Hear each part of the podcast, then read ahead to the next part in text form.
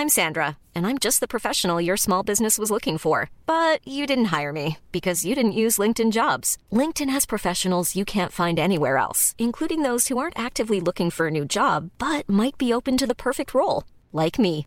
In a given month, over 70% of LinkedIn users don't visit other leading job sites. So if you're not looking on LinkedIn, you'll miss out on great candidates like Sandra. Start hiring professionals like a professional. Post your free job on linkedin.com/people today.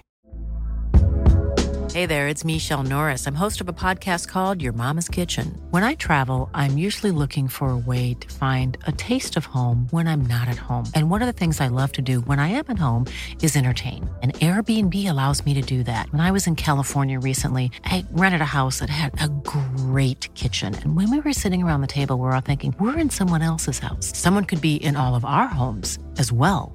If you have a home, but you're not always at home, you have an Airbnb. Your home might be worth more than you think. Find out how much at airbnb.com/slash host. Even when we're on a budget, we still deserve nice things. Quince is a place to scoop up stunning high-end goods for 50 to 80% less than similar brands. They have buttery soft cashmere sweaters starting at $50, luxurious Italian leather bags, and so much more. Plus, Quince only works with factories that use safe, ethical, and responsible manufacturing. Get the high-end goods you'll love without the high price tag with Quince. Go to quince.com slash style for free shipping and 365-day returns.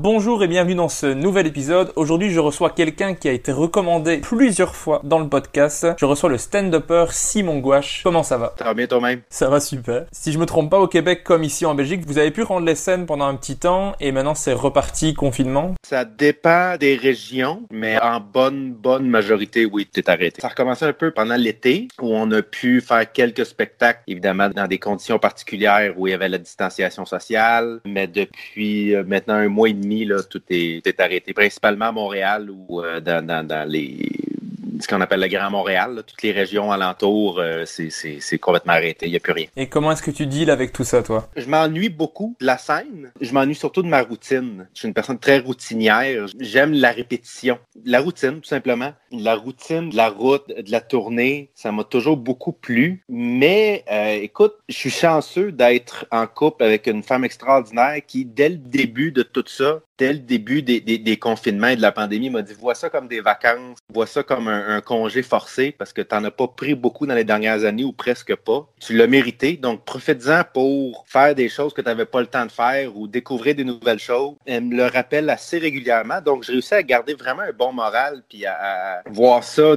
le plus positivement possible. C'est sûr que mon métier me manque énormément quand, évidemment, moi j'étais en pleine tournée quand la pandémie a commencé, quand tout est arrêté pendant quelques mois. Euh, Je me suis dit, c'est quoi, quand on va pouvoir recommencer à faire des spectacles, je vais en profiter pour faire du tout nouveau matériel, pour euh, écrire des nouvelles choses, pour écrire sur des nouveaux sujets. Puis j'avais commencé à faire ça cet été. J'étais vraiment content de où ça s'en allait. Je commençais vraiment à, à toucher à de quoi dans mon matériel. Puis là, boum, ça, ça, ça a retombé une deuxième fois. Donc c'est plus ça. euh, J'étais sur une belle lancée, puis ça a été arrêté. Fait que ça fait comme Ouais. deux lancées là, qui sont arrêtées par tout ça. C'est comme si tu faisais une montagne russe, t'arrives en haut et on fait, il faut descendre. Exactement, mais écoute, je me dis qu'il y a des gens qui sont dans des bien pires situations que la mienne. Je suis chanceux de pouvoir euh, passer à travers cette pandémie-là euh, confortablement avec des une personne que j'aime. Quand ça va recommencer, ça va recommencer. Tout va revenir à la normale un jour. D'ici là, j'essaie de garder le moral, puis euh, je suis chanceux d'être entouré par des gens positifs. Mais du coup, comment est-ce que tu occupes tes journées en ce moment? Beaucoup de Netflix, je pense comme la majorité des êtres humains sur la planète qui ont accès. আছে Évidemment, là, moi, moi j'étais chanceux parce qu'au début de la pandémie, évidemment, tous les sports, moi, j'aime beaucoup le sport. Tous les sports ont- sont arrêtés du même coup. Puis quand, quand les sports ont recommencé, ben là, tous les sports ont recommencé en même temps. Donc là, j'avais pas assez d'une télé pour regarder tous les sports que je voulais regarder. Puis là, tout est terminé. Toutes les, les, les saisons sont terminées. Donc là, on est revenu, on est revenu à Netflix. Et ici, euh, au Québec, l'hiver euh, se pointe le bout du nez tranquillement, pas vite. On a eu notre première neige euh, hier, ici à Montréal. on se prépare à ça. Euh, J'essaie de passer le plus de temps possible euh, avec ma copine, euh, de, de, de, préparer ce qui s'en vient pour nous. Mais évidemment, c'est ça. Il y, a, il y, a, une limite. Comme tout est fermé, ma copine et moi, on, allait, on aimait beaucoup aller au restaurant, on aimait beaucoup euh, sortir, aller prendre des marches et s'arrêter dans un petit, petit, bistrot pour prendre un petit verre à l'improviste. Maintenant, c'est évidemment, on peut plus le faire. Donc, on s'occupe d'une autre façon. Comme je te dis, il faut s'occuper, mais en même temps, des fois, il faut juste prendre le temps de rien faire. C'est important. Mais du coup, toi qui es un très gros consommateur de stand-up, est-ce que ça a augmenté ici en période de confinement ou c'est comme d'habitude? C'est comme d'habitude, dans le sens que j'en consomme toujours autant. Là, c'est sûr qu'il n'y a pas beaucoup de nouveautés en ce moment parce que les humoristes ne peuvent tout simplement pas enregistrer ou filmer leur nouveau spectacle. Mais il y en a en masse, en masse, en masse pour euh, nous occuper quelques mois, c'est pas quelques années. Donc euh, oui, je continue euh, encore. moi, ce que j'aime, c'est quand je découvre un humoriste qui me touche puis qui m'accroche, c'est de fouiller pour voir qu'est-ce que je peux trouver de, de plus vieux, de plus de plus ancien, des, des, des choses qu'il a fait peut-être au début de sa carrière ou il y a quelques années. Donc, je suis là-dedans. Ce que j'aime beaucoup, c'est moi, j'écoute beaucoup de podcasts américains. Mark Maron, euh, écoute, euh, pour ne nommer euh, que lui, il y en a plusieurs autres. Mais ce qui est le fun dans ces podcasts-là, c'est que souvent, il reçoit des humoristes que moi, je connais pas encore. Ils vont recevoir des humoristes que eux côtoient dans les clubs, mais que moi, je connais pas encore. Donc, ça me permet à chaque semaine, j'ai comme quelqu'un de différent à découvrir. D'ailleurs, la semaine passée ou l'autre d'avant, dans un de mes podcasts préférés, ils ont reçu un humoriste canadien, canadien-anglais, qui s'appelait Ian Bag, que je connaissais pas du tout. J'étais allé écouter ses albums, puis c'est absolument hilarant. donc, je suis content d'avoir découvert cette nouvelle humoriste-là. J'avais entendu le nom, je savais que les humoristes l'appréciaient beaucoup, puis que c'était quelqu'un qui était très aimé de ses collègues, mais moi, personnellement, j'avais jamais entendu ce qu'il faisait. Donc, de le découvrir dans ce, dans ce podcast-là, ça m'a permis de fouiller, de, de, voir un peu ce qu'il avait fait avant, puis j'ai trouvé ça absolument hilarant. Donc, content, parce que maintenant, ça en a fait un de plus que je peux recommander à des gens. Ça a approfondi mes connaissances, donc donc, euh, il y a toujours moyen d'en apprendre. Toujours, toujours, toujours. Ah ouais, ben moi, c'est une des raisons pour lesquelles j'adore faire le podcast, c'est qu'à chaque fois, on me recommande des gens que je connaissais pas, et après, je vais regarder, et j'en ai ajouté plein à ma liste. Je suis curieux de savoir, en fait, parce que j'ai écouté les podcasts que tu as fait et tout ça, et tu parles essentiellement d'humoristes anglophones. Est-ce que tu écoutes aussi du, beaucoup de francophones, Québec, France, Belgique, euh, Suisse, etc.?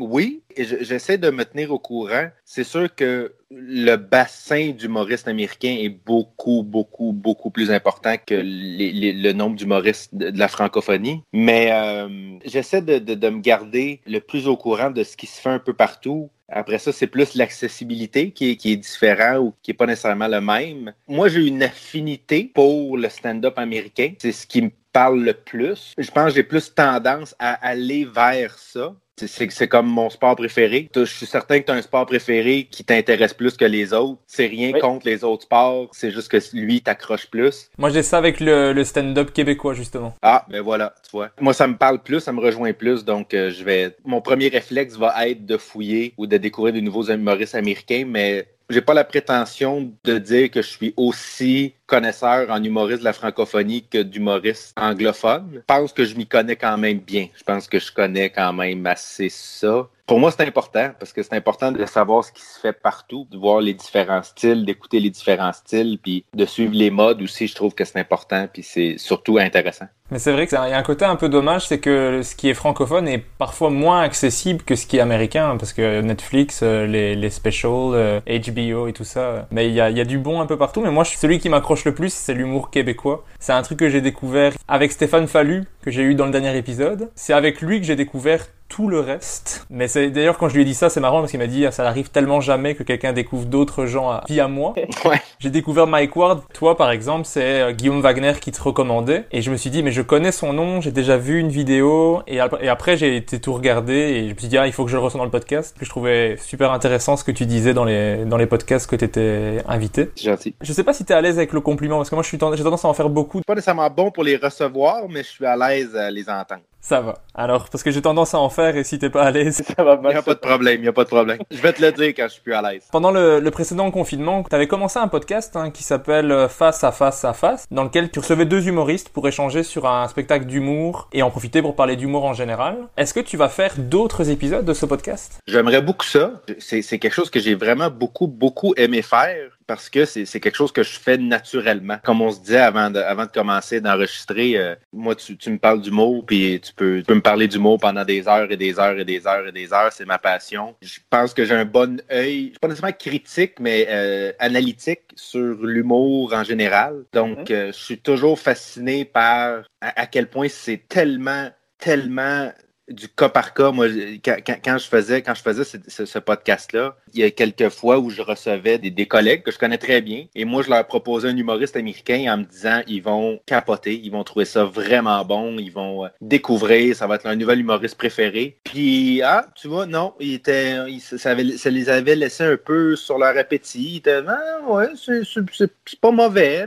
Puis j'étais tellement surpris parce que moi, je me suis dit, OK, moi, j'adore ça, je trouve ça tellement brillant et drôle. Donc, pour moi, ça, de parler avec un humoriste, peu importe avec qui, parler avec quelqu'un d'art, et moi, mon art préféré, c'est l'humour, mais tous les arts en général, pour moi, les, différences d'opinion sont tout aussi intéressantes, sinon plus, que quand on a la même opinion sur une œuvre. C'est le fun de partager une passion commune, c'est le fun de partager un intérêt commun, mais pour moi, d'essayer de comprendre comment quelqu'un peut adorer ce que j'aime pas ou pas aimer ce que j'adore, pour moi, c'est tout aussi intéressant c'est, sinon plus, c'est ce que j'ai vraiment aimé avec ce podcast-là, ces discussions-là. Au début, je me suis dit, je vais devoir naturellement proposer des humoristes que j'aime pas beaucoup pour alimenter la discussion. Je me suis dit, on, on peut pas parler une heure, une heure et demie en disant à quel point on l'aime, puis on aime, puis on aime, puis on aime. Ça devient redondant, puis à la limite, pas intéressant à écouter. Mais j'ai été fasciné par à quel point il a fallu tout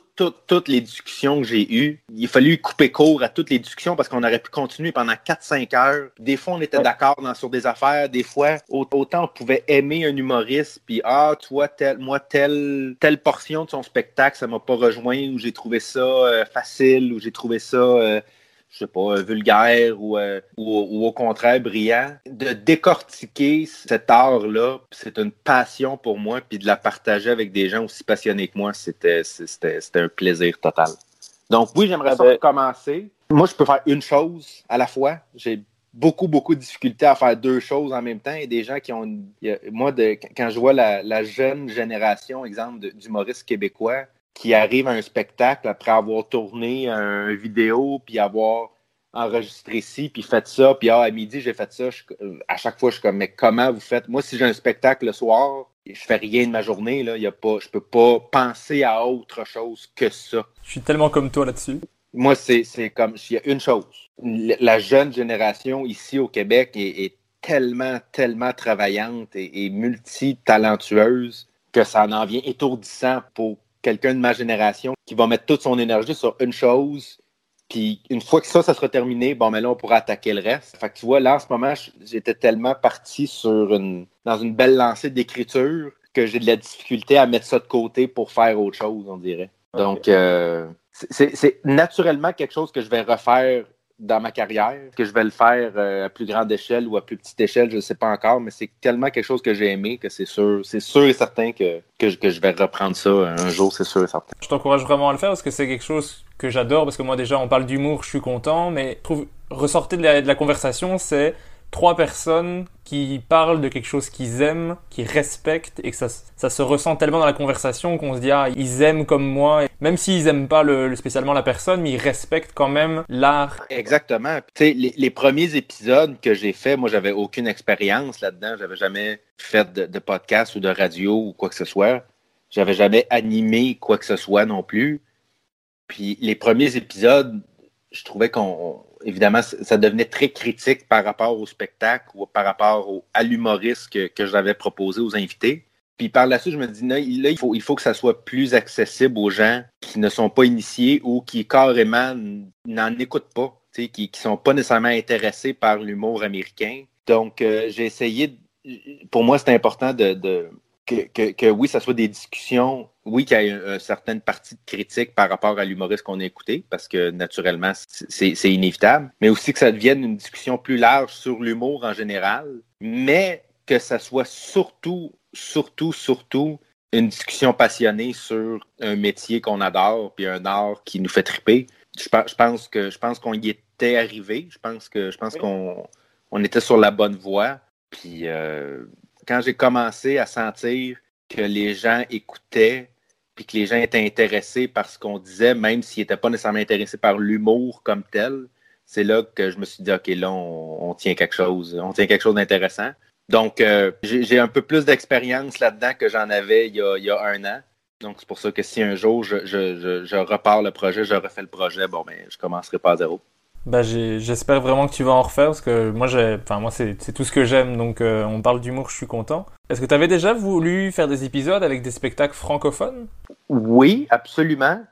Euh, ce qui était plus difficile dans ce podcast-là, c'est que je voulais vraiment que ce soit les spectacles les plus accessibles possibles eh aux auditeurs. Donc, euh, c'est un peu ça. Euh, ça revient à ce qu'on disait tantôt, comme quoi l'humour américain est vraiment est, évidemment beaucoup plus accessible que le reste. Donc, euh, je, me concentrais à garder des spectacles qui étaient disponibles sur Netflix ou sur les sur Amazon, les plateformes les plus accessibles et populaires, si tu veux. Des, spectacles francophones sur Netflix, à moins que je me trompe, je sais que je sais qu'il y en a quelques quelques-uns, mais il n'y en a vraiment pas beaucoup. Je sais, je sais que je sais qu'il y en a un, il y en a quelques-uns qu'on avait en qu'on avait pensé faire, qui étaient peut-être dans, la liste de ceux euh, dans, les prochains épisodes avant, avant qu'on arrête de faire le podcast. Mais euh, lorsqu'on va refaire, lorsqu'on va reprendre le flambeau, si un jour on le reprend, le but, ça serait justement de, de faire découvrir des humoristes d'un peu partout, mais pour moi, c'était tellement important que ça reste accessible que ça limitait un peu, évidemment, le, terrain de jeu. Après, il y a des spectacles complets disponibles sur YouTube. Exact. Peut-être des plus vieux spectacles aussi. Je sais pas si tu veux rester dans quelque chose de plus actuel ou. Si on reprend le projet, je veux que ça soit principalement une discussion sur l'humour plus que sur un humoriste. Parce que je continue de penser que moi, il y a des humoristes qui me rejoignent pas nécessairement, qui font pas un humour, qui viennent me chercher. Ça n'enlève absolument rien à leur grand talent mais en même temps, lorsque tu pour moi, je veux pas que ce soit juste une critique parce que si moi, ça me plaît pas, ça devient négatif, ça devient pour moi pas intéressant à écouter. Si j'écoute la critique d'un film ou d'un album de musique, quoi que ce soit, c'est juste la personne qui aime pas ça puis qui pendant cinq minutes dit à quel point c'est mauvais, je pense pas que je vais l'écouter au complet. Tu sais, je dis pas intéressant.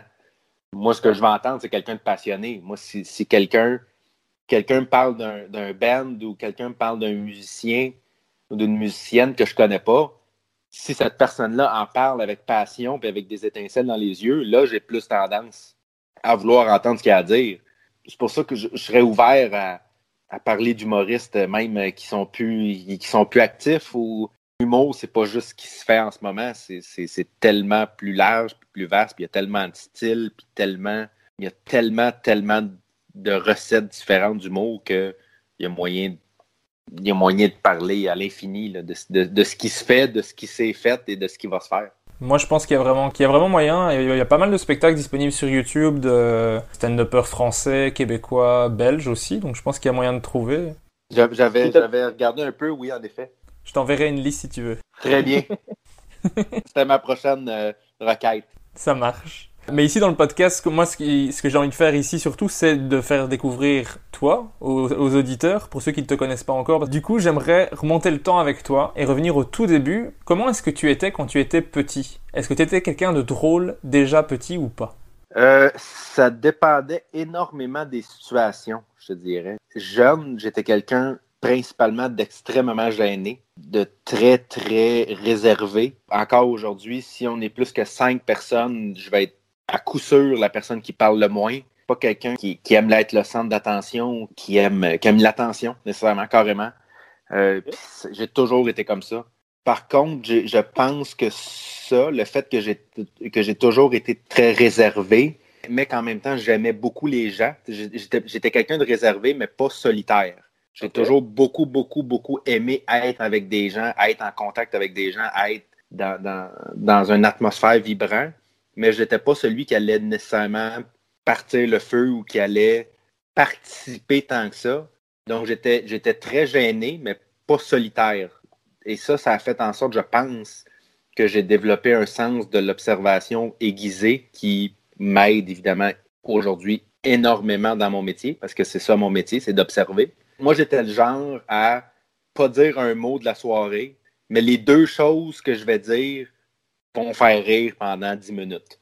Tu comprends? C'était comme le monde parlait, le monde parlait, puis là, là, de temps en temps, je donnais mon petit, un petit commentaire, je donnais. Puis je pense que ça, ça, a fait en sorte, un, comme je te dis, que j'ai développé un, sens de l'observation aiguisée qui m'aide aujourd'hui, mais ça a aussi développé, je pense, ma capacité à, comment je dirais, à, y aller droit au but, à, trouver la bonne formulation de choses. À être efficace. Être efficace, voilà. J'aurais pas dit mieux moi-même. L'efficacité de la phrase qui m'aide encore évidemment beaucoup aujourd'hui parce que une blague, c'est drôle, mais plus c'est dit rapidement et plus c'est concis et plus c'est fort, mieux elle va marcher. Cet aspect-là de, ma personnalité qui est très réservé, mais qui en même temps, j'avais le goût, j'avais envie de, de la dire, cette petite phrase-là ou ce petit commentaire-là qui allait faire rire les gens, mais il fallait que je sois efficace parce que je le sais que moi, si je parle longtemps, je m'enfarge dans, je dans mes mots, je ne suis pas efficace si j'étire. Donc, j'ai appris à être très concis et à être très efficace. Puis je pense qu'aujourd'hui, ça fait un beau mélange pour le métier que je fais. J'ai toujours été fasciné par le drôle. Mon père était quelqu'un quelqu'un de très drôle. Mon père, c'était dans son groupe d'amis celui qui faisait rire. Puis moi, comme je te dis, j'étais pas quelqu'un de nécessairement drôle. J'étais pas, j'étais pas le, le, j'étais jamais le clou, le clou de la soirée. J'étais jamais extravagant. Donc, quand je voyais mon père rire, ça, me donnait envie de trouver le moyen de moi le faire rire parce que moi, j'étais pas drôle. J'étais pas. J'étais tellement réservé. Puis d'ailleurs, quand je leur ai dit à mes parents que je me lançais en humour, comme on dit ici, ils sont tombés sur le cul. Ils, ils, avaient aucune. Ils comprenaient pas pourquoi ils, comprenaient tout simplement pas que comment, comment moi je pouvais me lancer là-dedans parce que j'étais pas quelqu'un de drôle. Ouais, ça les a surpris, quoi. Exactement, complètement. Mais donc, euh, c'est ça. C'est ma personnalité encore aujourd'hui. Je pense que j'ai pris une assurance peut-être un peu plus dans ma vie, mais j'ai toujours été quelqu'un de réservé.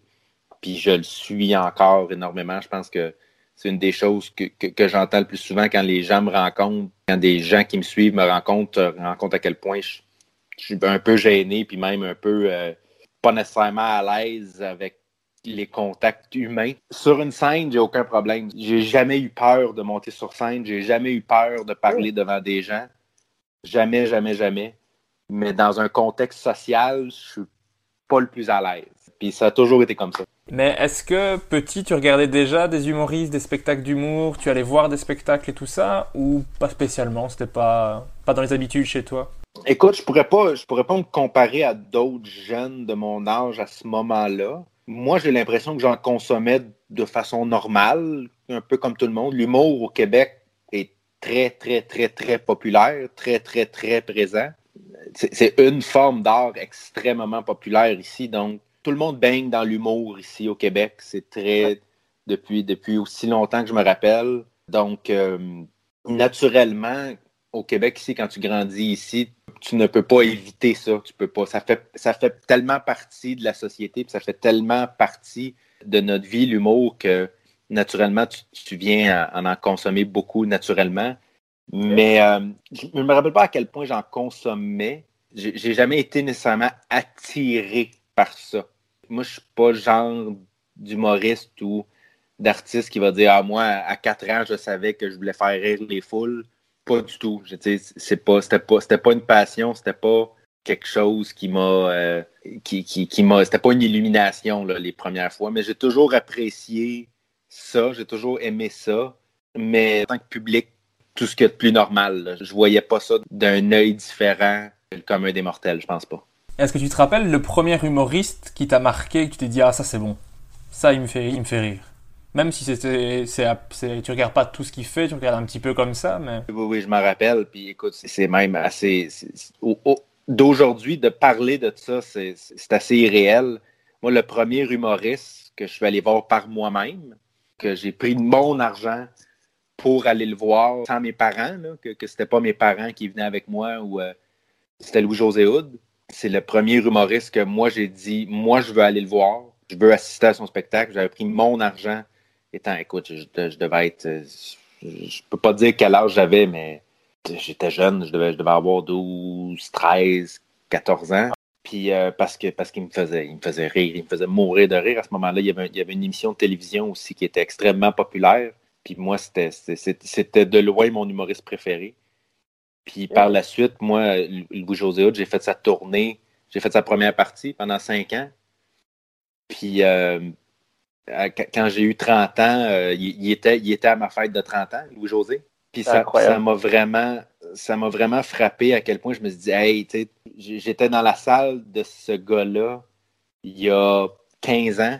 Si tu m'avais dit un jour, cet humoriste-là, cette personne-là va être un ami proche, puis il va être à ta fête d'anniversaire de 30 ans, j'aurais même pas cru, j'aurais même pas pu concevoir ça. C'est fou quand je regarde tout ça, quand je regarde tous ces humoristes-là, parce qu'à travers ma carrière, j'ai évidemment eu la chance, évidemment, de rencontrer beaucoup, beaucoup, beaucoup d'humoristes que moi je connaissais en, en tant que fan d'humour. Quand je rencontre ces gens-là, parce que je me rappelle, euh, moi, il y a un, autre humoriste que, je te dirais, mon, humoriste québécois préféré, celui que moi qui m'a toujours le plus impressionné, c'est Jean-Marc Parent. La façon qu'il s'adresse à un public ou qu'il contrôle un public, j'ai trouvé ça renversant, même avant de comprendre c'était quoi. Puis moi, j'ai toujours beaucoup, beaucoup, beaucoup, beaucoup admiré cette personne-là.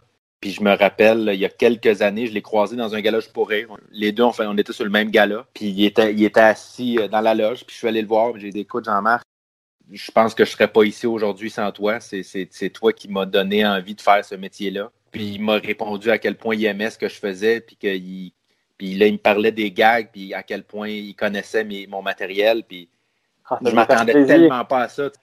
J'étais pratiquement, j'étais gêné d'aller le voir. Je me disais, hey, je vais-tu le déranger? Puis de voir qu'il était content de me parler, puis de dire, hey, j'aime ce que tu fais. C'est des moments, c'est des moments inoubliables qui sont un peu réels. Donc, euh, je te dirais que je te dirais que c'est les deux, c'est ces deux-là là, qui m'ont le plus inspiré et marqué, je te dirais. On va revenir sur ta carrière pour voir comment tu as pu arriver à les rencontrer. Après, au niveau des études, c'est un peu bizarre parce que tu fais euh, la biologie à l'université alors que tu détestes l'école. Tu, dis, tu dis, oh, je, devenir, je déteste l'école, mais je veux devenir médecin. Oh non, euh. non, non, non. Il y, a, une, différence entre faire l'école et vouloir devenir quelque chose. Oui, d'accord, oui. Non, non, moi, moi, mes deux parents sont médecins. Naturellement, dans ma jeunesse, c'était la voie à suivre. C'était la suite logique de ma vie, si tu veux. Puis je connaissais rien d'autre. Pour moi, il n'y avait pas d'autres options de vie que ça. C'était soit, pour moi, quand j'étais jeune, c'est soit tu es médecin ou tu rates ta vie. Il n'y avait pas, il avait rien d'autre. Aussi longtemps que j'avais pas d'autres options, ben, j'ai couru après cette option-là en me disant que c'était la seule. Donc, c'est pour ça que j'ai étudié en biologie, mais ça m'a jamais, j'ai jamais eu un intérêt pour ça ou j'ai jamais même pensé que j'allais faire carrière là-dedans. Je me voyais pas du tout là-dedans. C'est juste que il n'y avait rien d'autre. Je, je, connaissais rien d'autre. Il n'y avait pas d'autres options. Il n'y avait pas d'autres voies possibles. C'est tout aussi simple que ça. Mais d'ailleurs, ta, ta, mère te déposait pour l'école. Toi, tu reprenais le métro et tu rentrais chez toi, j'ai entendu ça. Oui, oui, oui. Je détestais l'école. J'ai jamais été à l'aise là-dedans, mais c'était pas l'école tant que ça, plus que je sentais que j'étais pas à ma place. Mais en même temps, je voulais tellement pas décevoir mes parents que je je pouvais pas juste leur dire comme hey j'irai pas ça me pas capable ça, ça me tente pas puis ça me j'ai pas d'intérêt là-dedans. Donc je faisais semblant.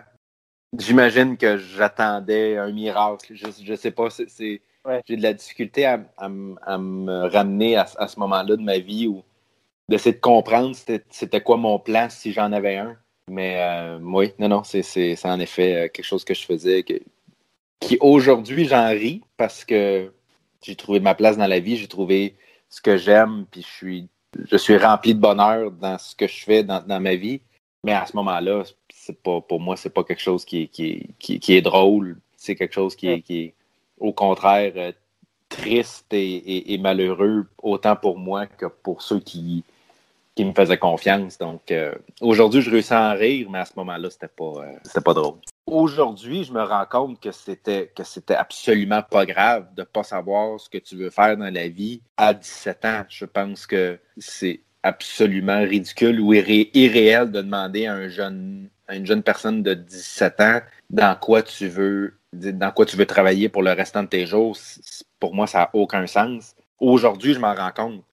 Aujourd'hui, je verrais quelqu'un qui était, qui était dans ma situation, mettons, qui était 18 ans, pas trop savoir ce que tu veux faire ou ce que, tu n'aimes pas, tu n'as pas vraiment de passion. Au lieu de juste mentir à ton entourage, dis-le. Il n'y a absolument aucun, aucune honte à ne pas savoir ce que tu veux faire de ta vie à 18 ans. Donc, aujourd'hui, si ça arrivait à quelqu'un de mon entourage ou à mes propres enfants, je leur dirais, c'est tout à fait normal. C'est tout à fait normal de ne pas savoir ce que tu veux faire. Il y a tellement, tellement de choses que tu n'as pas encore découvert que donne-toi le temps. Mais à ce moment-là, je n'étais pas conscient de ça ou j'avais je trouvais ça honteux de ne pas savoir ce que tu veux faire de ta vie à, 18 ans. Donc, j'ai appris beaucoup de ça. Puis j'aimerais ça un jour pouvoir transmettre ce savoir-là à quelqu'un en qui je me reconnais. Du coup, après, tu, vois passer des annonces pour euh, l'École nationale de l'humour, pour les auditions. Qu'est-ce que tu te dis à ce moment-là? Tu te dis pourquoi? Qu'est-ce qui se passe dans ta tête quand tu vois ça pour te dire bah, je vais aller faire les auditions J'ai jamais fait de théâtre, j'ai jamais fait d'impro, j'ai jamais écrit de sketch, mais pourquoi pas? Parce que à ce moment-là, pour moi, l'humour n'était pas. Pour moi, c'était pas un choix de carrière, ça. Mhm. d'aller à l'école de l'humour de, ou de, faire les auditions pour essayer de rentrer à l'école de l'humour, ce n'était pas un choix de carrière, c'était un choix de pratiquement d'ennui. Qu'est-ce que je peux faire pour passer le temps? Je ne suis pas allé à l'école de l'humour parce que je voulais faire carrière en humour. Je suis allé à l'école de l'humour parce que je me suis dit, je pense que c'est quelque chose qui peut m'intéresser. Je pense que c'est quelque chose qui peut être plaisant à faire pendant deux ans mais pour moi, c'était pas du tout, du tout, du tout un choix de carrière. Quand je me suis rendu compte que la, voie dans laquelle j'étais n'allait mener à rien, c'est-à-dire la, voie des études en santé, mm-hmm. je me suis dit, bon, ben là, il faut, il faut que je commence quelque chose d'autre. Il faut, il faut que je faut que je me trouve une autre voie. Puis je pense qu'inconsciemment, je me suis dit, bon, ben, c'est quoi mes autres talents? Et le premier qui m'est venu, c'est, ben, je, pense que je suis quelqu'un de drôle. Donc, ça m'a attiré vers l'école de l'humour, mais comme je te dis, c'était. L'école de l'humour a, gagné euh, par défaut plus que par passion, je te dirais. Parce que je voyais pas d'autres, il n'y avait pas d'autres options nécessairement que ça. Je suis extrêmement chanceux. Aujourd'hui, je me rends compte que sans, cette école-là, sans, cette décision-là que j'ai prise dans ma vie, je ne serais pas où je suis aujourd'hui. Mais euh, je dois admettre qu'à ce moment-là, c'était quand j'ai été accepté à l'école de l'humour, je me suis dit, bon, ben, au moins là, pendant deux ans, j'ai quelque chose pour occuper mes journées. Aujourd'hui, je me sens extrêmement choyé d'être tombé sur d'être tombé là-dessus, puis d'avoir eu la chance de découvrir ça, puis de découvrir quelque chose qui est aujourd'hui devenu ma passion. Mais à ce moment-là, ça, n'était pas une, c'était pas une passion du tout, euh, loin de là. Mais moi, je quand j'ai entendu ça, je trouvais ça fou parce que moi, ça fait des années que je me dis, j'ai tellement envie de faire l'école de l'humour, mais je me sens tellement pas capable de le faire. J'ai tellement peur de pas être pris, d'être ridicule à l'audition. Parle ici au Québec? Ouais, Québec. Je le cite est dans mes favoris depuis euh, peut-être 2000. Ça, ça m'attire énormément. Mais du coup, je trouve ça tellement fort que toi, tu n'avais jamais fait de sketch avant et tu fais l'audition, tu es pris, tu oses le faire. Tu vois ce que je veux dire? Oui, euh, je comprends ce que tu. Je continue à penser que tout ça, c'était un peu. C'était plus de l'insouciance que du courage. Écoute, moi, je t'encourage. T'as absolument rien à perdre, tu sais. Puis je, je sais pas. Euh, évidemment, pour toi, aller à l'école de l'humour, c'est un plus gros sacrifice que moi parce que moi, je, je, je suis né à Montréal, je vis, je vis ici depuis toujours. Donc, pour moi, c'était prendre l'autobus pendant 15 minutes. C'est sûr que pour toi, c'est différent, c'est un autre pays, c'est un autre continent.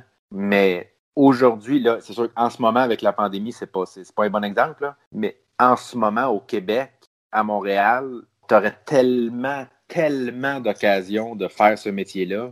C'est, en ce moment, c'est fleurissant à Montréal. Moi, quand j'ai commencé ma carrière à Montréal, il y avait deux spectacles par semaine. Il y en avait un le mardi, il y en avait un le mercredi. C'est les deux seules soirées du monde qu'il y avait. On parle d'il y a 12-13 euh, ans.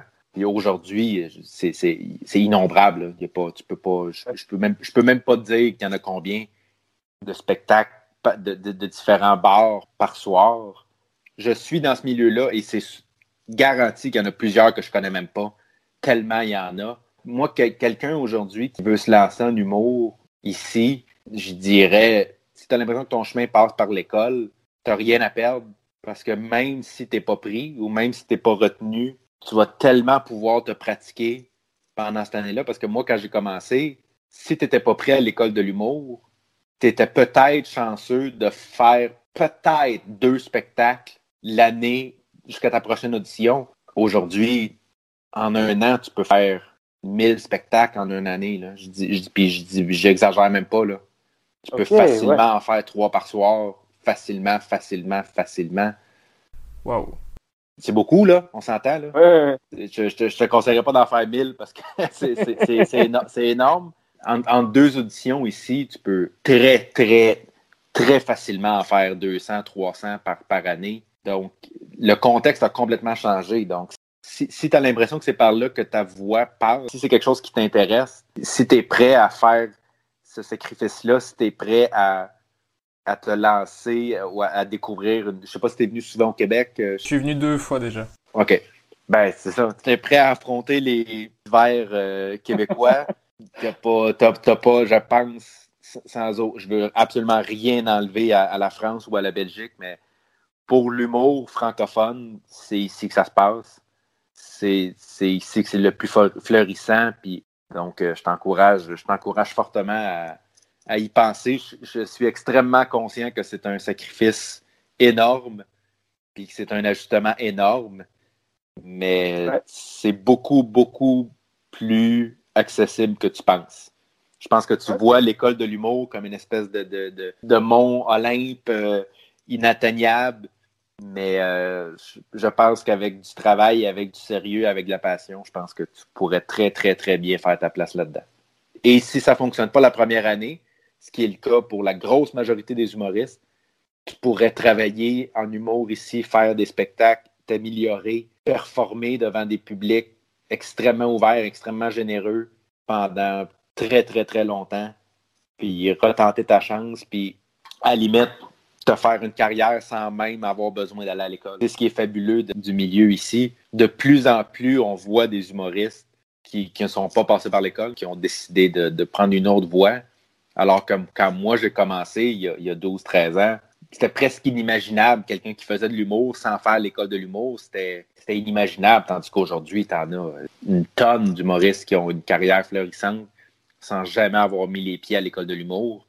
Donc, euh, tous les chemins sont possibles. Je t'encourage, je pense que si, c'est quelque chose que tu aimes vraiment beaucoup faire, si, c'est un métier qui te passionne vraiment énormément, tu peux pas, tu peux pas le faire à moitié. Je suis pas en train de te dire que tu le fais à moitié, c'est pas ça que je veux dire.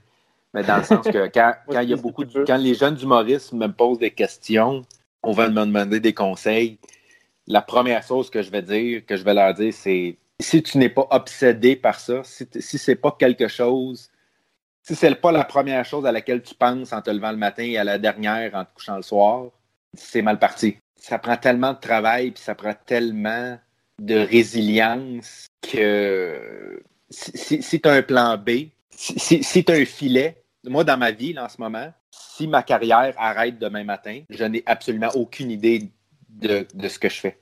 J'ai pas de plan B. J'ai pas, j'ai pas. Ça a toujours été comme ça. C'était ça ou rien.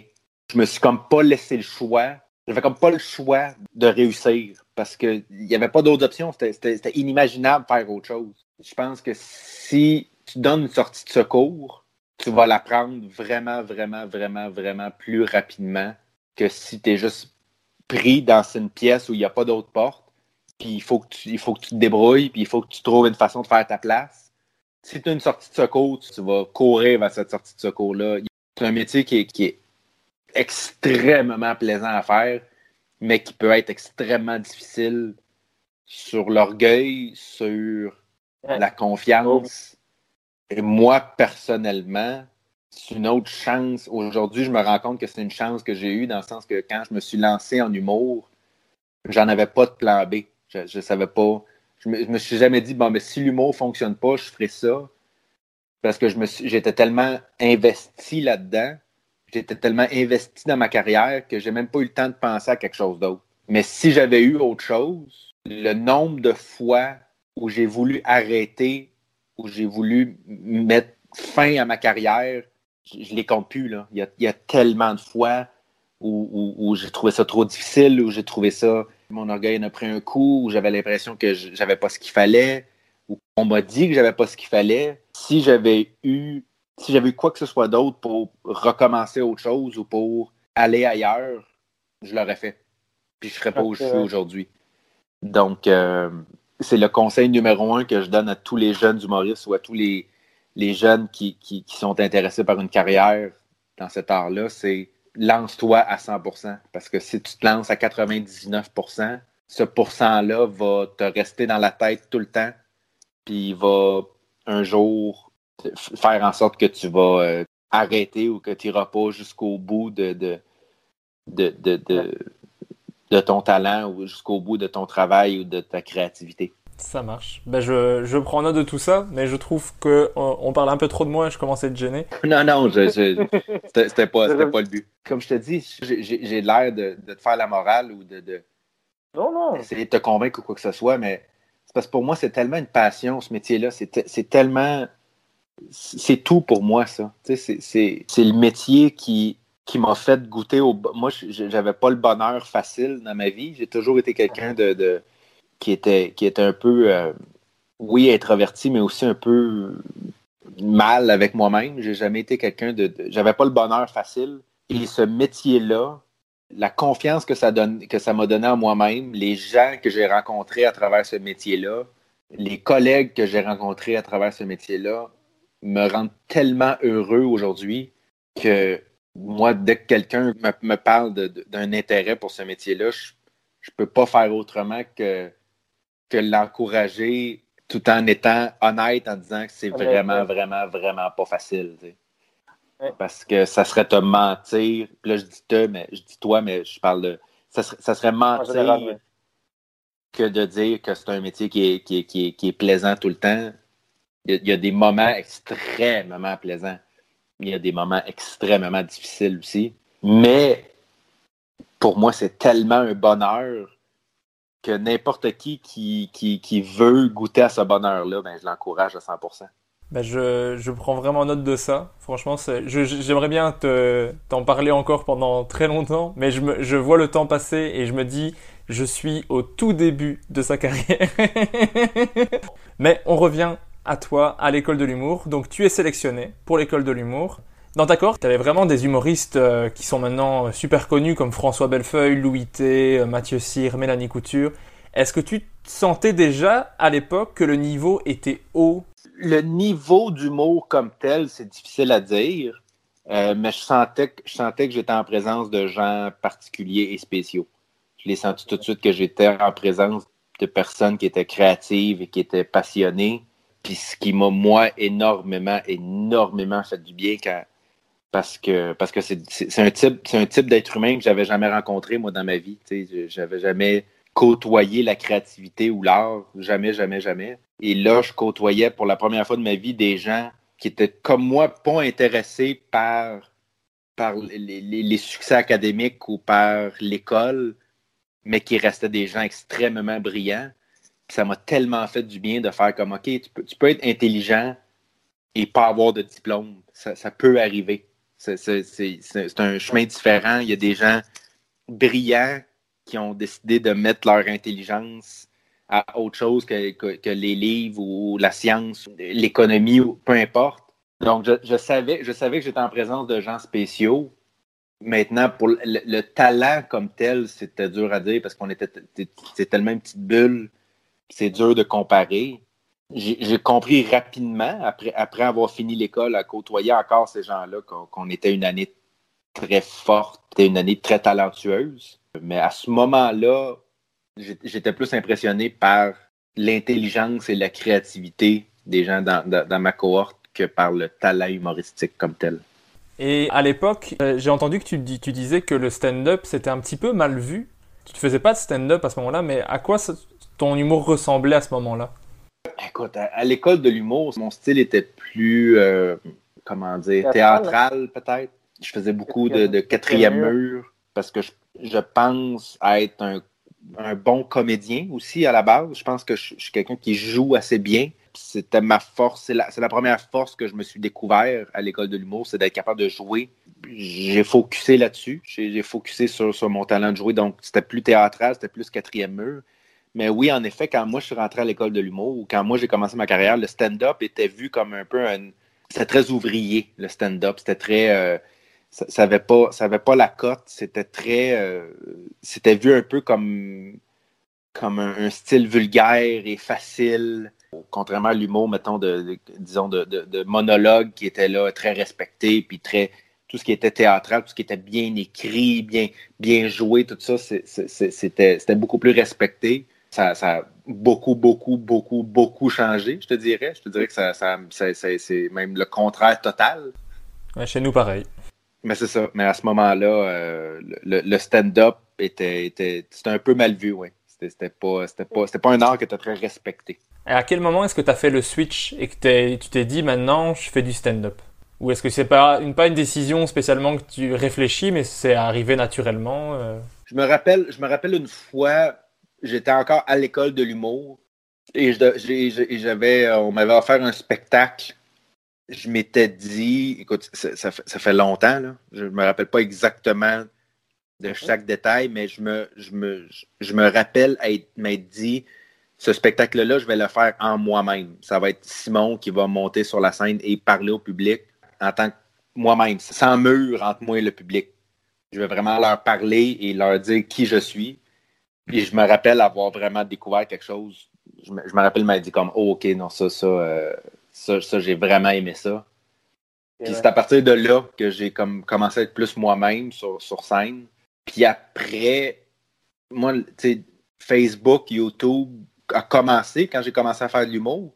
Ça fait quand même plus longtemps qu'on pense, mais euh, ça fait quand même pas si longtemps que ça que ça existe. Fait que c'est là que moi j'ai pu découvrir des humoristes euh, d'un peu partout dans le monde et de comprendre que moi ce que j'aimais faire, c'était quelque chose qui existait puis que c'était quelque chose que certaines personnes avaient maîtrisé de façon extraordinaire. C'est là que, je me suis mis à intéresser à ça puis à approfondir mes connaissances et qui quand tu approfondis tes connaissances, tu approfondis ton expérience en même temps. Donc, euh, je pense que c'est comme ça que la boule de neige a commencé. Là. une fois, je me suis donné le défi de le faire à moi-même. Et on est, on est ici aujourd'hui, 15 euh, ans après.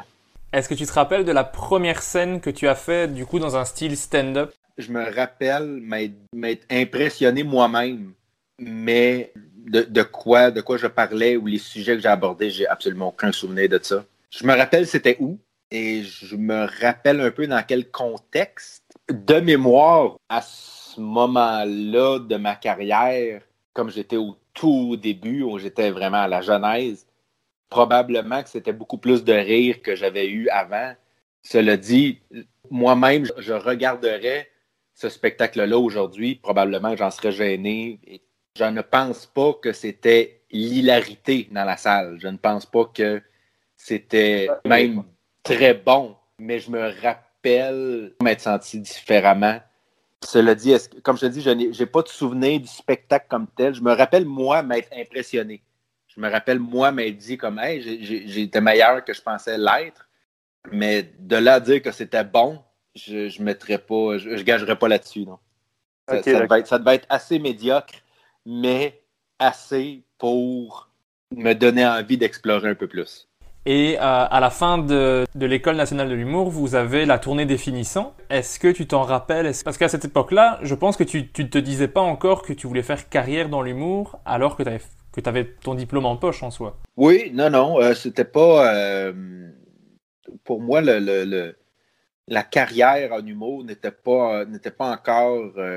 n'était même pas nécessairement anticipé ou je, je, je, je pensais pas nécessairement faire ça encore très longtemps j'ai des souvenirs très, très clairs de la tournée des, finissants. Je pense que c'est une des plus belles années de ma vie. Je pense que je suis vraiment, j'ai vraiment très, beaucoup découvert qui j'étais. Je me suis fait des amitiés qui sont encore aujourd'hui extrêmement importantes dans ma vie. Mais euh, je, pense, que la tournée, ça m'a. Je pense que j'ai découvert un aspect de ce métier-là que j'aimais vraiment beaucoup. Vraiment, le, le, principe de tourner, de, partir tôt le matin pour aller dans une ville. Tu arrives dans la ville, il euh, faut monter, il euh, faut faire les tests de son. Après ça, il faut manger. euh, après ça, là, c'est ça, là, après le spectacle. Ça, ça m'a vraiment fait Ah, OK, OK, OK. C'est un, un, autre aspect de ce métier-là que j'aime beaucoup. Puis je sais que pour plusieurs humoristes, c'était le contraire total. Je sais qu'il y a beaucoup, beaucoup, beaucoup d'humoristes qui adorent, qui aiment beaucoup euh, se faire reconnaître dans la rue, qui aiment beaucoup faire des entrevues, qui aiment beaucoup recevoir l'amour du public, mais qui, eux, faire euh, quatre heures de voiture pour aller faire un show dans un petit village qui, eux, ils détestent ça, ils n'aiment pas ça, être, pas être dans, dans leur environnement, qui n'aiment pas ça être chez eux. Donc, je sais, je, sais, je sais que ça peut aller des deux côtés, ça. Le côté de, de, tourner vraiment, là. Moi, c'est quelque chose que j'ai adoré dès la première seconde. J'ai eu un peu les deux réponses. Comme, comme tu dis, il y en a qui adorent ça et qui vivent limite pour ça et qui adorent tous les à côté. Et il y en a qui détestent. Absolument. Absolument. T'es faite pour ça ou t'es pas faite pour ça, carrément. Quand j'ai découvert ça, l'aspect tourné de ce métier-là, j'ai été accroché tout de suite, tout de suite, tout de suite. En rétrospective, je, pense que je le réalise en ce moment même, là, en te parlant, je pense que c'est la chose qui a fait que j'ai continué. Parce que, l'humour comme tel, oui, j'aimais ça, mais j'avais pas un succès particulier. Je j'étais pas. Pas un talent particulier. les, signes n'étaient pas encourageants nécessairement au début de ma carrière de dire que j'allais avoir un jour une carrière, euh, une carrière intéressante ou euh, qui, qui valait la peine. Mais le mode de vie de l'humoriste, le fait de, se coucher tard, de se lever tard, d'être dans une nouvelle ville à tous les soirs, de, à tous les soirs, tu, prends un verre, tu prends une bière ou euh, avec quelqu'un de différent, un collègue que tu n'as pas vu depuis un an. Ce côté-là du métier d'humoriste m'a tellement parlé que je pense que c'est je pense que c'est à cause de ça que j'ai continué dans ce métier-là. Parce que si c'était juste une question de talent comme tel, ou, même de passion pour ce métier-là, au début de ma carrière, je pense pas que c'était assez important pour en faire, pour en faire ma vie. Mais le mode de vie m'intéressait tellement que, j'ai continué là-dedans. Puis par la suite, j'ai développé une passion et je pense une capacité à faire ce métier-là qui, aujourd'hui me, permet d'avoir une, belle carrière. Mais euh, c'est la première chose qui m'a attiré vers ce métier-là, c'est le mode de vie, clairement. Clairement, clairement, clairement. Et, pour, et pourtant, quand tu, quand tu quittes l'école de l'humour, tu te mets pas encore à fond dans l'humour, comme si tu allais en vivre, que c'était ton métier, parce que tu, tu vas même travailler deux ans en publicité. Oui. D'ailleurs, tu, tu, disais dans un podcast que tu aimais d'ailleurs ton métier, tu aimais tes collègues, tu aimais ce que tu faisais. Qu'est-ce qui a fait qu'à un moment tu t'es dit, il faut que je fasse du stand-up à fond, que ce sera ça ma carrière et c'est tout? Ben, En fait, moi, euh, c'est ça. Euh, je suis sorti de l'école de l'humour, j'ai fait à peu près un an, deux ans de stand-up euh, là où je pouvais, parce que comme je te dis, quand moi j'ai commencé ma carrière, on n'avait pas les opportunités qu'on a aujourd'hui. La publicité, ça a été un concours de circonstances où je me suis retrouvé à, me faire offrir un, job là-dedans. J'ai absolument adoré ça, faire de la publicité, être concepteur publicitaire. Ça m'a vraiment, vraiment rendu très heureux. Mais je pense que quand je travaillais en publicité, quand j'étais concepteur publicitaire, je continuais parce que tous mes amis étaient des humoristes à ce moment-là. Tous les gens que je côtoyais, c'était des humoristes. Donc, si je voulais côtoyer mes amis, ben, naturellement, c'était dans des soirées d'humour. Donc, je continuais à aller dans des soirées d'humour, à faire encore un peu de stand-up, vraiment, vraiment, vraiment beaucoup moins que quand je travaillais pas comme, comme concepteur publicitaire, mais je continuais à y aller de temps en temps. Après un an et demi, deux ans, les gens avec qui j'avais commencé à faire de l'humour étaient rendus tellement bons que je pense que ça m'a piqué dans mon orgueil. À un certain moment, j'étais gêné de monter sur scène parce que j'étais tellement inférieur à des gens avec qui j'avais commencé. On avait commencé en même temps et eux avaient jamais arrêté et étaient rendus tellement meilleurs que moi. Je pense honnêtement que c'est pour ça que j'ai recommencé. Je pense que je suis arrivé à un point dans ma vie où je me suis dit là, soit que je me lance à fond ou que j'arrête complètement. Parce que là, quand moi je monte sur scène, c'est gênant. C'est gênant comparé aux autres qui sont tellement meilleurs que moi, tellement plus d'expérience que moi, puis qui en deux ans. Hiring for your small business? If you're not looking for professionals on LinkedIn, you're looking in the wrong place. That's like looking for your car keys in a fish tank.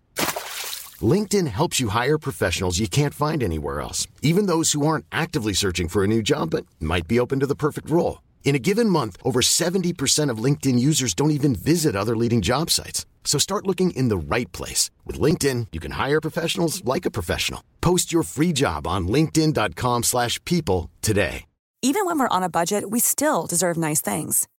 Quince is a place to scoop up stunning high-end goods for 50 to 80% less than similar brands. They have buttery soft cashmere sweaters starting at $50, luxurious Italian leather bags, and so much more. Plus, Quince only works with factories that use safe, ethical, and responsible manufacturing. Get the high-end goods you'll love without the high price tag with Quince. Go to quince.com slash style for free shipping and 365-day returns. On se sont tellement développés comparé à moi que je me suis dit, OK, là, tu le fais à fond ou t'arrêtes. Ça faisait quand même pas très longtemps que je travaillais en publicité. Je me suis dit, c'est maintenant ou jamais. Je te dirais qu'aujourd'hui, je, me rends compte que j'ai pris la bonne décision, mais ça m'a. Pour moi, c'était pas une décision facile à prendre. C'était pas. euh, J'aimais vraiment beaucoup ça, travailler en publicité. Puis moi, j'aurais pu faire ma vie là-dedans sans aucun problème. Aujourd'hui, non. Aujourd'hui, je me rends compte que j'aime tellement mon métier, puis que j'aime tellement ma carrière, j'aurais probablement pas été aussi heureux. Mais à ce moment-là ma vie, pour moi, ça aurait été. euh, J'aurais été comblé de travailler en publicité euh, toute ma vie sans aucun problème. Mais c'est marrant parce que j'ai vécu un truc un peu similaire avec euh, un ami qui a commencé le, le stand-up après moi, qui me demandait limite des conseils quand il a commencé. Puis moi, j'ai vachement diminué le nombre de scènes. Et après, je l'ai vu sur scène et je me suis dit, eh merde, qu'est-ce qu'il est bon. Et ça m'a saoulé parce que je me suis dit, il, il me demandait conseil avant. Maintenant, c'est moi qui devrais. Je comprends à 100%. Je comprends tout à fait. Et je vais, je vais le mentionner parce qu'il il aime bien écouter les épisodes, c'est n'attendra pas, ça lui fera plaisir qu'on parle de lui. Après la publicité, tu as travaillé aussi pas mal comme auteur. Est-ce que c'est quelque chose qui te plaisait? Oui, oui, énormément. Énormément, mais moi, c'était. euh, je pense que j'ai toujours été bon pour écrire des blagues. Je pense que j'ai toujours été un, un bon auteur. Puis à ce moment-là, c'est que moi, quand, quand j'ai quand, quand j'ai quitté la publicité, je me suis dit, là, je le fais à 100% ou je le fais pas du tout. Et d'être auteur, de travailler comme auteur sur des projets, ça me permettait de gagner ma vie tout en ne faisant pas d'un autre métier que que, celui d'humoriste ou d'être dans le milieu humoristique. Ça m'a permis de, gagner ma vie tout en, restant créatif et en m'améliorant sur scène en faisant des spectacles. Oui, oui, moi j'ai adoré ça, faire ça. Je, je- je le ferais. Aujourd'hui, je suis encore très ouvert à faire des contrats d'écriture euh, qui m'intéressent. C'est quelque chose que j'aime beaucoup. C'est que j'ai beaucoup aimé. Ce que j'aime beaucoup de ce métier-là, c'est que ça me permet d'écrire des blagues ou d'écrire des choses que moi, je ne ferais pas moi sur scène, et qui restent tout aussi intéressantes ou un style. J'aime plonger dans le style de quelqu'un d'autre, même si c'est très loin du mien. Et est-ce qu'il y a des styles pour lesquels tu saurais pas écrire? Sûrement. Je pense que c'est qu'il faut, fa- il faut faire une distinction entre un style humoristique et le style d'un humoriste. Je pense qu'un humoriste ou une humoriste qui est très authentique ou très fidèle à lui-même ou à elle-même, tu ne peux pas tu, ne peux pas vraiment percer ça parce que quand tu es toi-même, tu deviens naturellement quelqu'un que personne d'autre peut être. Je pense que là, c'est là que ça devient très difficile quand de s'adapter au style de quelqu'un quand, quand cette personne-là a vraiment beaucoup travaillé son style. Mais c'est toujours agréable d'essayer, ça c'est sûr. C'est toujours agréable de partager. Ce que j'aime avec, avec, avec les autres humoristes ou avec les autres personnes qui font du stand-up comme moi, ce que j'aime le plus, j'aime pas ça de tant donner des blagues ou donner de dire Hey, tu devrais dire ça, de, ou tu devrais dire ça, mais de partager des idées que j'ai eues ou de, de partager une idée, de Hey, tu pensais explorer tel sujet ou tel. Ça, j'aime vraiment beaucoup ça. Plus que leur donner, leur donner une blague comme telle ou leur, leur, écrire une ligne comme telle. C'est un peu moins mon truc, mais de partager des idées, ça, ça je peux le faire. euh, je peux le faire jusqu'à temps que je m'endorme. Je comprends ça. En 2012, il me semble que tu fais ton premier festival juste pour rire. Ouais. Comment ça s'est passé pour toi, le, le ressenti de faire un festival juste pour rire? Le premier, premier, premier, j'étais évidemment très fier parce que ici au Québec, surtout à cette époque-là, d'être accepté pour faire un gala juste pour rire, c'est le plus bel honneur que tu peux recevoir en tant qu'humoriste. C'est ce que tous les humoristes visent, c'est faire un gala juste pour rire euh, pendant l'été. Donc moi, à ce moment-là, j'étais très, très fier de moi. Rendu là, tu ne sais pas quand- tu sais pas comment ça va aller, tu sais pas comment le public va recevoir ce que tu fais. Je me rappelle être très fier. Je me rappelle aussi, par exemple, par contre, être, euh, avoir été dans une position qui était pas facile. J'étais le premier, j'étais Ah le premier sur le gala qui euh, un gala qui était qui commençait en après-midi, qui commençait je pense à 4 heures. Pas, pas les meilleures conditions. Il y en a plusieurs galas, là. il y a plusieurs spectacles dans la soirée. Je me rappelle avoir été j'étais dans une position qui n'était pas facile pour performer. Ça avait été correct sans plus, mais euh, je me rappelle avoir été avoir été fier, m'être senti euh, fier de, de- d'avoir réussi à, à faire ma place puis à, être- à avoir ma place sur un gala je pourrais. Mais c'est c'est plus ceux d'après qui ont, euh, qui ont marqué euh, qui ont marqué ma carrière, je te dirais. Plus que le premier. Le premier, ça n'a pas eu un impact majeur. C'était plus au, au niveau excitation de se dire je fais mon premier festival juste pour rire. euh, ça devait être un stress incroyable. Ah oui, oui, oui, oui. Ah non, sans, sans- sans l'ombre d'un doute. Tu sais, aujourd'hui, des spectacles, j'en fais presque tous les soirs. Je suis extrêmement chanceux et privilégié de, de- de pouvoir faire des, des grosses salles, avoir beaucoup de monde qui, qui m'écoute qui me regarde faire mon métier. À ce moment-là, je pense que le plus gros public que j'avais eu devant moi, c'est peut-être 75 personnes. Donc là, tu passes de 75 personnes à la salle Wilfrid Pelletier de la place des Arts de Montréal, qui est, je pense, 3700 personnes. C'est une grosse différence, hein? Une grosse, grosse, grosse, grosse, grosse différence. Puis c'est quelque chose que tu, tu- tu ne peux absolument, mais absolument pas te préparer parce que la salle est absolument énorme. Toutes les lumières sont allumées parce que c'est capté pour la télévision. Donc, c'est c'est- c'est- c'est stressant. Euh, Stressant n'est même pas le mot, même, je te dirais, terrifiant. Mais je n'ai pas beaucoup de souvenirs, je dirais, de cette, de cette première apparition-là. J'en ai pas beaucoup. Il y a plusieurs personnes qui m'ont posé des questions là-dessus, mais j'ai pas vraiment de souvenirs. Bah, la vidéo est disponible sur YouTube si tu veux te faire un petit rafraîchissement. de Oui, ça, je le sais. Je, je- je- je me, je me rappelle très bien. Je me rappelle du contexte, mais je pense que j'étais tellement terrorisé que mon cerveau n'a pas enregistré de souvenirs, je pense. Je pense que je fonctionnais sur l'adrénaline et sur, la, sur, sur le stress, euh, tout simplement. Mais du coup, toute cette année-là, tu joues, tu enchaînes les scènes, et en 2013, tu présentes une première heure au ZooFest. Oui. Et le, le lendemain, tu as une critique qui est assez dure dans, dans la presse. Tu as expliqué que ça t'avait rendu super anxieux d'avoir cette critique. Comment est-ce que tu as fait pour dépasser ça et te dire euh, je continue?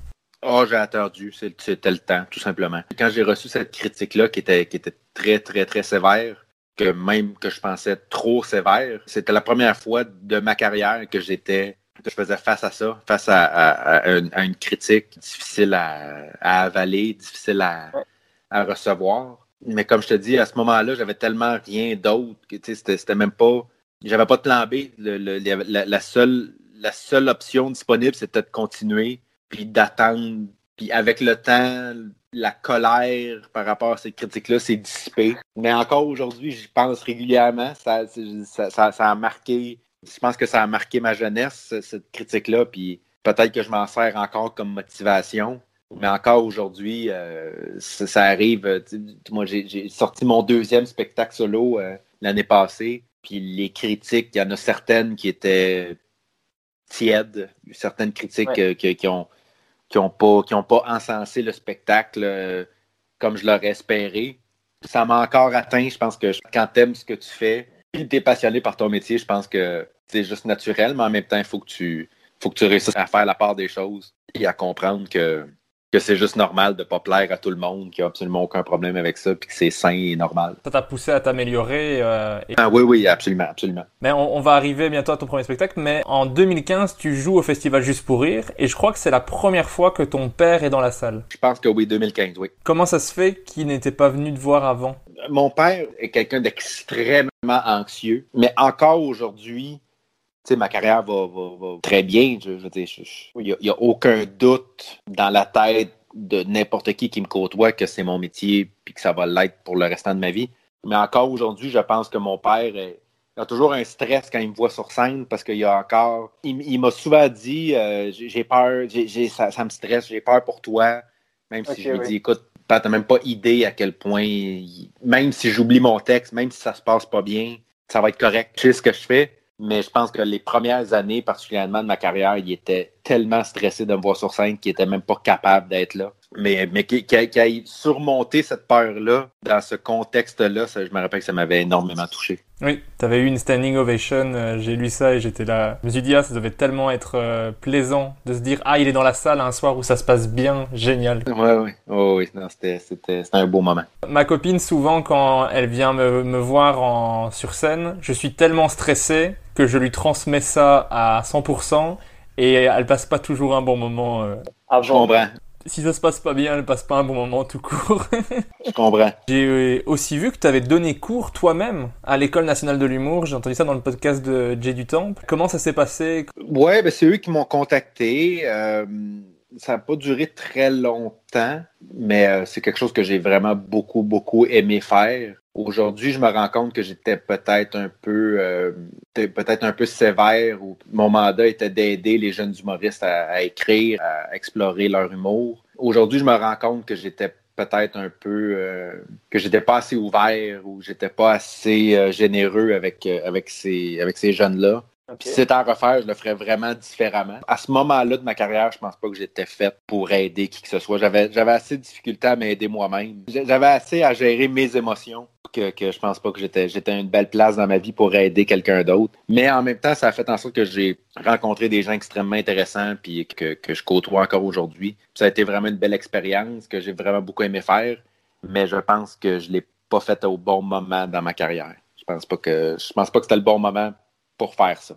Mais Jay du Temple avait un, bon retour pour, pourtant pour euh, tes capacités. Euh. Je pense que je reste quelqu'un qui, a, déjà à ce moment-là avait, avait une belle opinion sur l'humour et qui était bon pour euh, comment dire explorer, mais je pense que j'étais j'étais un peu fermé. J'étais un peu fermé à ce que moi je n'aimais pas. Quand, quand moi je n'aimais pas ça, j'avais pas, j'étais pas, j'étais pas encourageant j'étais pas encourageant. Voilà, t'as tout compris.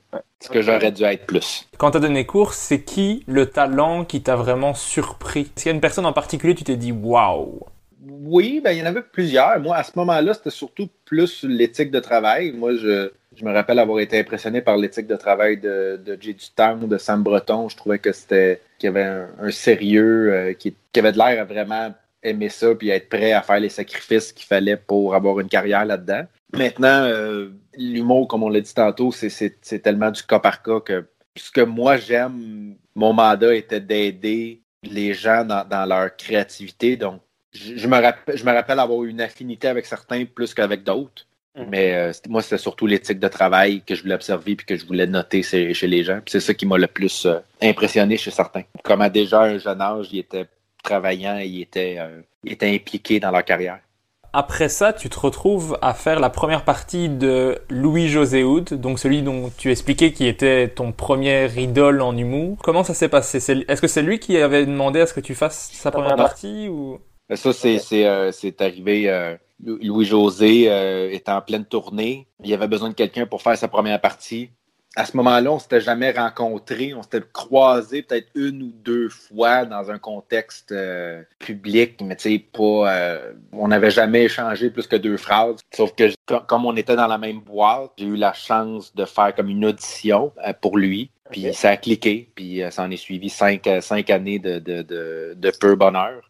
Mais non, non. La première fois qu'il m'a vu sur scène, c'était en première partie de son spectacle. J'espère que ça s'est bien passé du coup. Oui, oui, oui, oui, oui, ça a bien été. Ben, en tout cas, assez pour, pour me demander de, de, continuer la tournée, ça c'est sûr. Ok, ben génial. Est-ce que tu as eu des conseils de sa part? Trop, trop pour les compter. De, de côtoyer Louis-José Hood, ça a été une chance, un privilège indescriptible. Parce que non seulement c'est, selon moi, le meilleur humoriste, c'est aussi le plus travaillant, le plus passionné, le plus sérieux, le plus à ses affaires.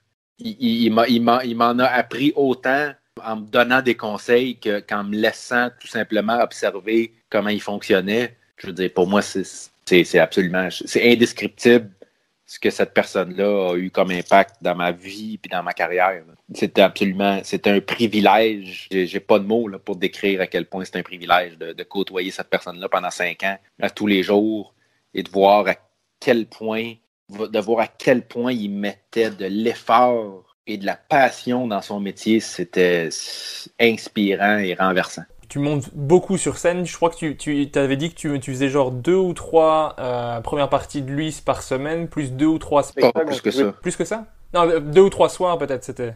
Ah, oh, trois, je dirais même trois, quatre.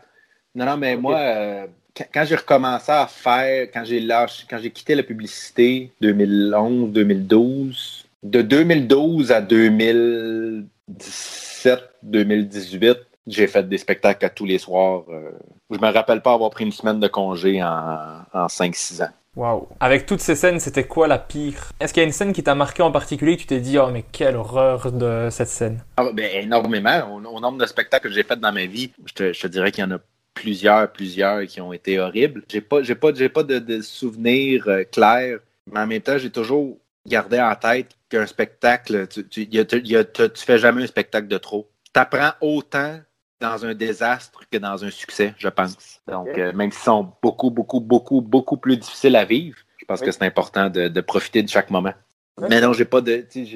T'en as pas une en particulier qui. Ben, des spectacles qui, qui, qui ont pas bien été. Euh...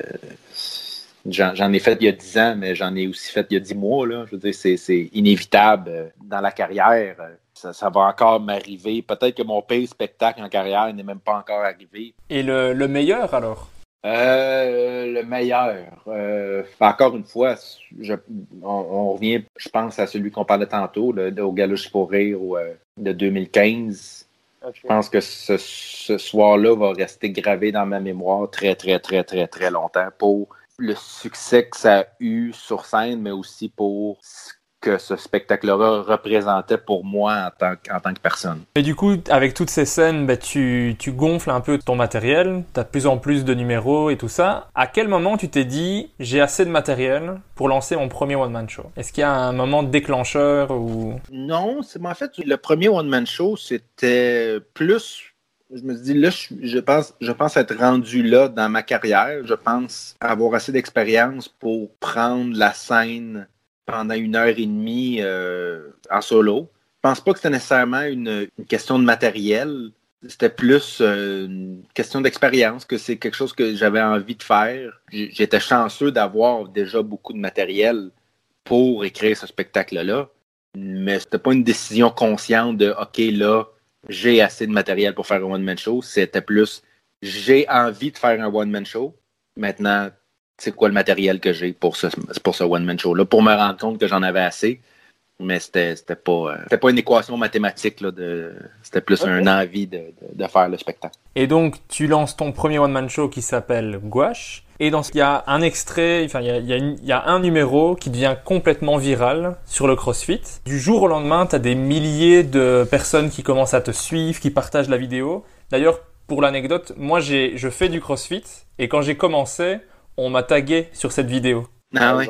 Ouais, c'est une vidéo qui a voyagé énormément. C'était un peu irréel à ce moment-là, même, je te dirais. Encore aujourd'hui, il y a tellement de gens qui, qui m'en parlent, mais surtout qui, tu qui. Les, les, les, moments les plus drôles, c'est, mettons, les gens que, que, que je connaissais quand j'étais plus jeune, euh, des, des, amis d'enfance ou des connaissances d'enfance qui, un jour, ont ouvert leur Facebook, puis ils m'ont vu comme ça sur une scène, puis en disant, mais mon Dieu, qui, qui, je, j'ai pas vu cette personne-là depuis 20, 25 ans. Donc, c'était ces moments-là, c'était ça qui, est très spécial quand, quand tu deviens viral. Que là, soudainement, tout le monde parle de toi. J'étais évidemment content. Mais en même temps, comme on a dit au début, début, début de l'entrevue, je suis pas quelqu'un qui aime l'attention. Je suis pas quelqu'un qui aime être le centre d'attention. Ça a été une situation assez, spéciale, assez, assez. Je serais pas où je suis aujourd'hui sans cet événement-là mais je me rappelle que c'était très confus par rapport à tout ça. Je savais pas trop. C'est spécial. J'ai pas d'autres mots. Malheureusement, j'ai de la difficulté à exprimer. Surtout que c'est même pas toi qui as publié la vidéo euh, au départ. Non. Fou. non, non, moi j'ai rien à voir là-dedans. J'ai rien. Moi j'ai fait, j'ai fait le numéro et quelqu'un l'a mis sur internet et c'est par la suite que ça s'est partagé. Mais moi j'ai, euh, j'ai rien à voir là-dedans. Mais est-ce que tu sentais que ce sketch avait quelque chose de plus ou tu t'es dit il y avait un attrait particulier? Non, ben je savais qu'il était bon. Il est très bon. Je savais que c'était un bon sketch, mais je veux pas. Tu sais, des galas juste pour rire à ce moment-là, dans ma carrière, j'en avais fait plusieurs. Je pense que de mémoire, ce gala-là, le numéro du, CrossFit, c'était 2017. C'était mon septième ou huitième gala juste pour rire. Et des, succès dans des galas pour j'en avais eu plusieurs avant ça, qui n'ont pas abouti à rien de particulier. Donc, pour moi, à ce moment-là, c'était quand je suis sorti de scène, après avoir fait ce sketch-là, je me suis juste dit, j'ai bien fait mon travail, j'ai bien fait mon métier, j'ai fait un bon sketch, mais pour moi, je ne voyais pas, je n'ai même pas imaginé, j'ai pas prévu tout ce qui s'est passé par la suite, pas du tout. Pour moi, c'était juste, j'ai bien fait mon travail, je m'étais donné comme défi d'écrire un bon sketch, je l'ai fait, tant mieux. Maintenant, on y arrive ce qui arrive. Mais tu as quand même reçu le prix du numéro de l'année au festival pour ce, pour ce sketch. Est-ce que c'était important pour toi cette reconnaissance de recevoir un prix euh, au meilleur numéro de l'année? Oui et non, dans le sens que pour moi, je ne fais pas ce métier-là pour les prix ou pour les reconnaissances ou pour les trophées ou pour les plaques, mais en même temps, ça fait un beau moment pour, euh, pour partager avec tous les gens qui m'accompagnent là-dedans. je pense que quand j'ai gagné ce trophée-là, ce qui était surtout important pour moi, c'était de remercier tous ceux qui avaient cru en moi depuis longtemps et qui étaient restés avec moi à mes côtés, plus que célébrer le sketch comme tel. Mais d'ailleurs, c'est un extrait de ton premier spectacle et je conseille à tout le monde de le télécharger. Il est disponible sur Vimeo, il est disponible sur iTunes. Je l'ai regardé cette semaine-ci. Franchement, j'ai adoré, j'ai énormément ri. Il y a plein de vannes que je me suis dit, ah, si seulement j'avais pu les écrire. J'adore cette, cette vanne. Il y a, tu fais une vanne sur, un, sur le passeport, je, je vais pas la spoiler pour les gens. Ouais, ouais, ouais, ouais, ouais. J'adore. Je me suis dit, ah, mon dieu, j'ai fait pause. Je me suis dit, pourquoi j'ai pas écrit ça? Il y a le, les livres avec euh, Jurassic Park, c'est incroyable. Il y a, bah, le crossfit, mais je le connaissais. Par contre, dans le, le sketch, tu ne remets pas ce que un sketch que tu avais fait sur les, les, Jeux Olympiques? Oui, mais en fait, ce, ce, ce numéro-là, ce sketch-là sur les Olympiques était dans mon spectacle avant que je fasse le gala juste pour rire. Donc, je l'avais fait. Et une fois que le numéro est devenu viral, il y avait tellement de gens qui l'avaient vu que quand je le faisais dans le spectacle, ça riait plus. Le monde connaissait trop les, connaissait trop les blagues. La réaction était plus là, donc j'ai décidé de l'enlever du spectacle, mais avant, avant il était dans, c'était dans le spectacle. Eh ben, c'était juste pour te dire que moi j'aimais beaucoup cette vanne. C'est bien gentil. Le spectacle m'a énormément plu, mais ça m'a surtout donné envie de voir le deuxième, parce que je me suis dit, c'est bon, tu m'as convaincu que t'étais drôle, maintenant j'en veux plus. Tu vois ce que je veux dire? Mm-hmm tant mieux parce que je pense que c'est ça, c'est ça l'important, euh, c'est ça le but d'un humoriste, c'est de donner envie au public d'en entendre, plus. Puis euh, je suis chanceux d'avoir des gens qui veulent entendre ce que j'ai à dire encore, puis qui me permettent de faire ce métier-là euh, et qui, j'espère, vont me permettre de le faire le plus longtemps possible.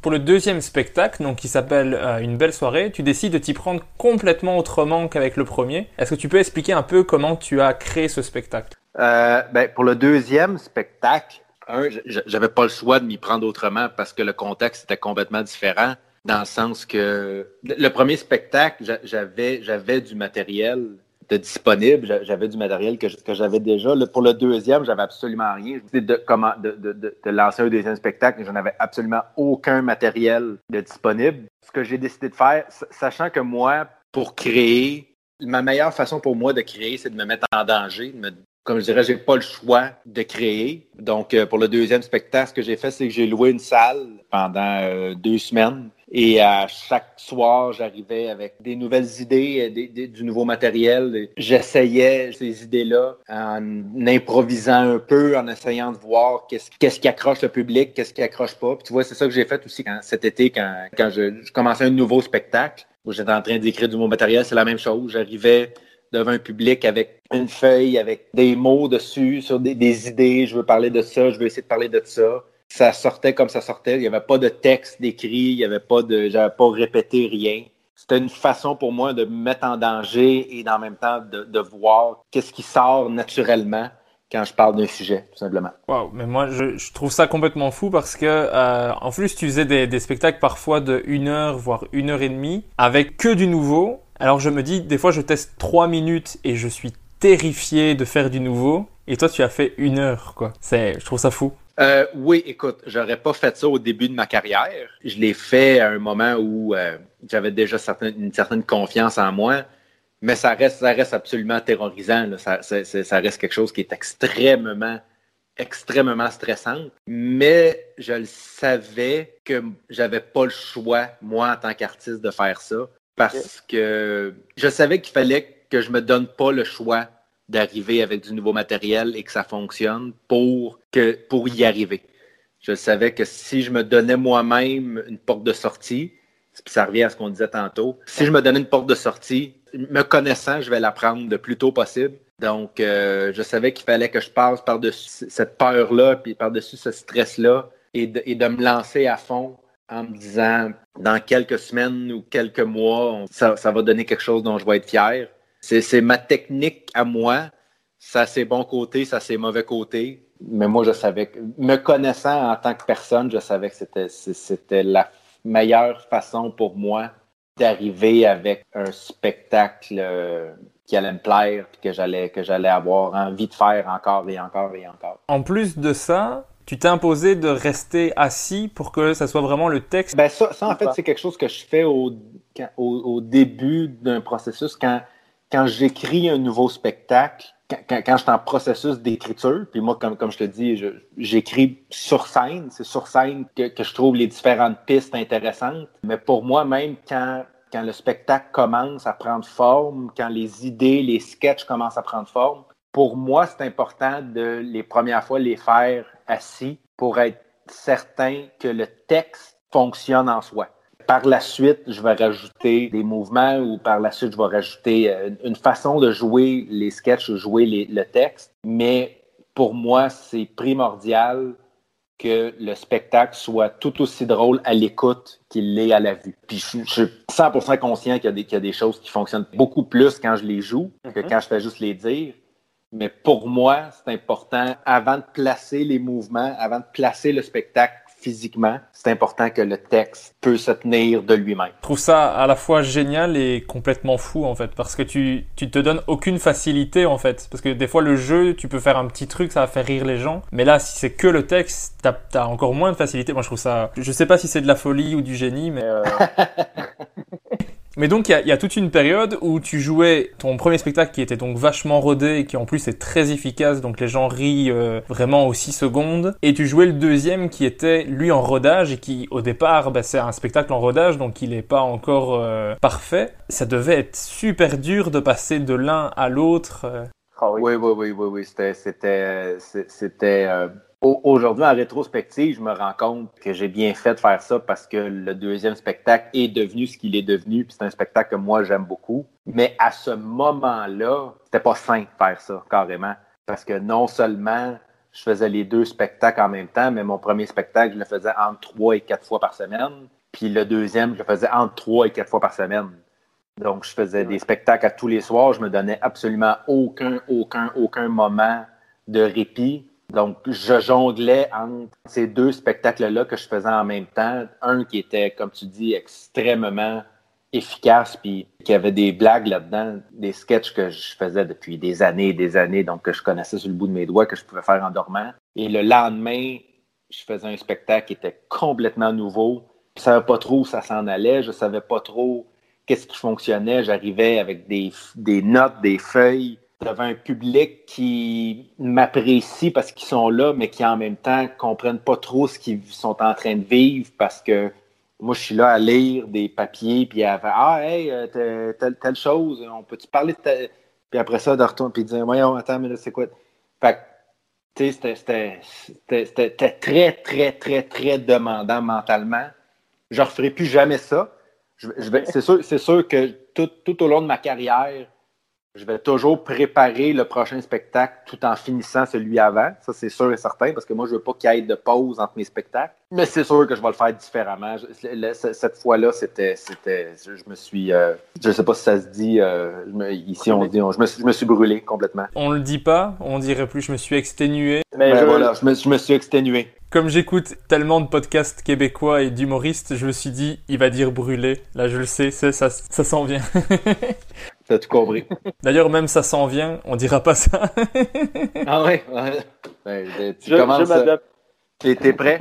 T'es prêt? Mais donc, pour la, la, première officielle de ton deuxième spectacle, tu décides de faire une soirée où tu vas dire au revoir au premier spectacle en le jouant euh, le même soir que le deuxième pour la première. D'où est venue cette envie de faire ça euh, comme ça? Je me souviens pas. Je me rappelle que c'est une idée que j'avais eue. De, je me disais, ah, ce serait intéressant de, de, faire le premier pour la dernière fois et le deuxième pour la première fois le même soir. C'est quelque chose que je voulais offrir à mes fans, aux, aux, gens qui me suivent. Puis, puis faire un, un, événement particulier. Moi, j'ai beaucoup aimé ça, faire ça. Je trouvais que c'était très stimulant. Je ne sais pas d'où m'est venue l'idée. Je n'ai pas, pas de souvenir de, la genèse de cette idée-là.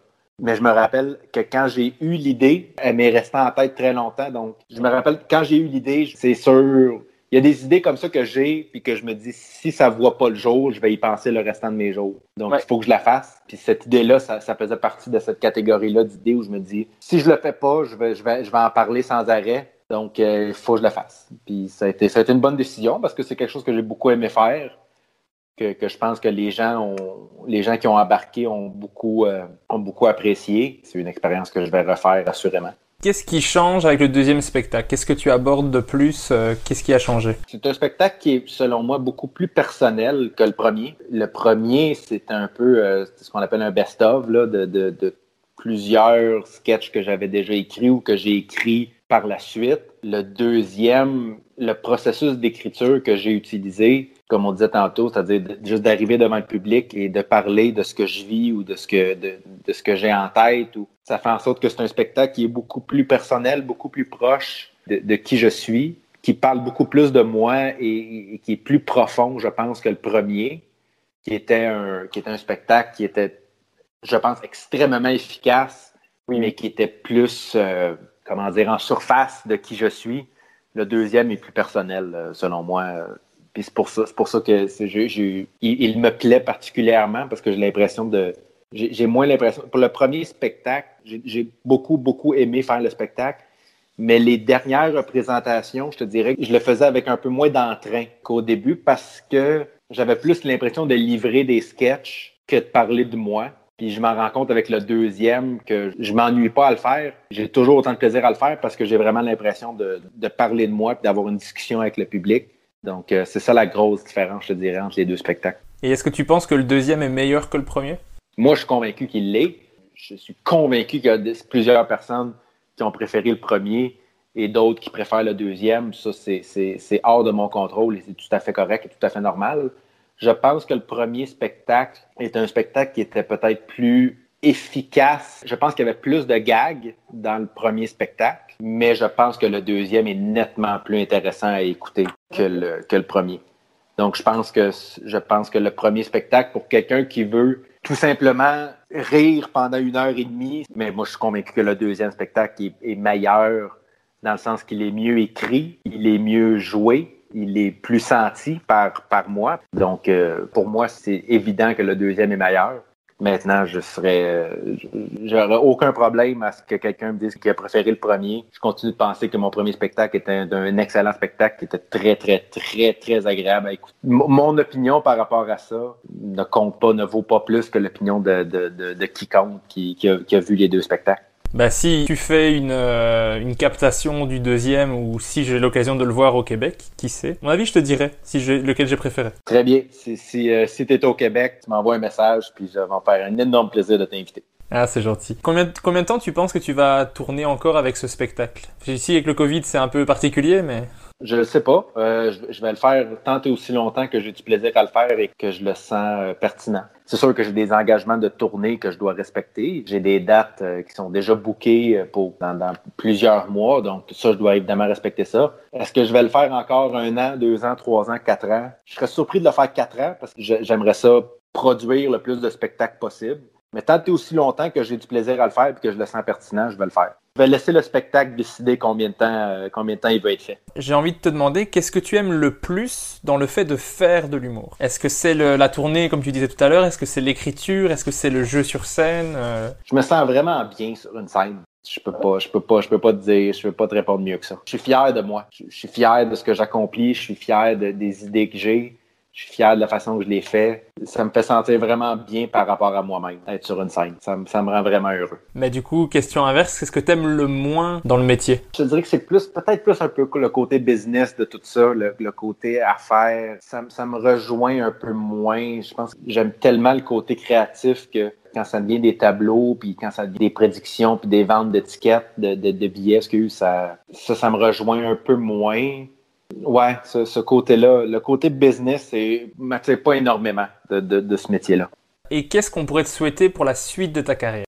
De, continuer à être inspiré. Parce que tout, part de moi. Si, si moi je travaille fort, je pense que ça me donne, je pense que ça va donner envie aux gens de, d'écouter ce que j'ai à dire. Donc, euh, je continue à être, à être inspiré, à avoir une belle vie en dehors de ma carrière.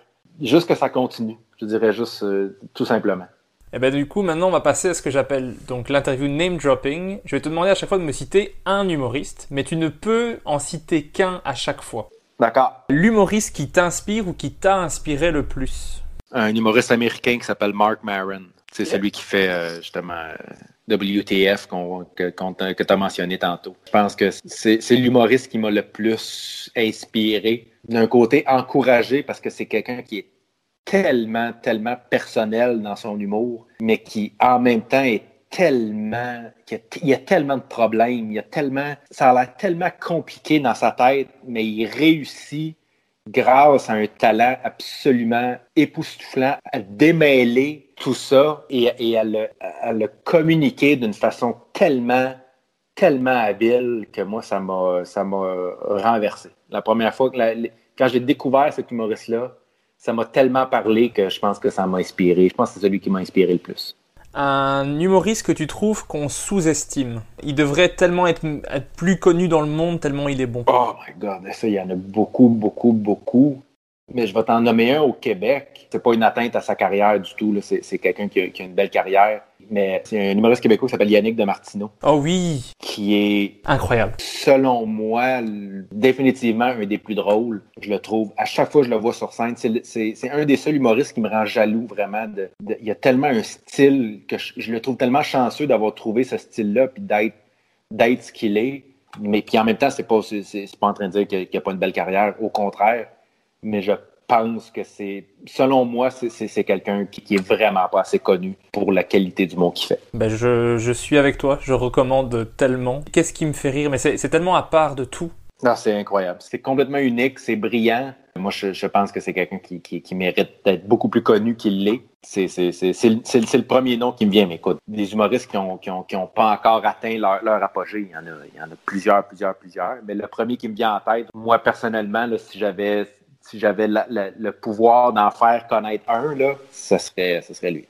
Et j'ai passé la question, mais est-ce que toi, ça, ça, ça t'a tenté de venir jouer en Europe et de faire carrière ici aussi ou pas spécialement? J'ai rien contre, mais moi, quand je fais quelque chose, je, le, je vais le faire à 100% ou je le fais pas. Je, je, le sais, je le sais que si je vais en France ou je vais en Belgique ou que si je vais dans la francophonie en dehors, en dehors Québec, si je me dis OK, j'y vais trois mois, j'y vais trois mois, puis je le sais que je me donnerai pas à fond.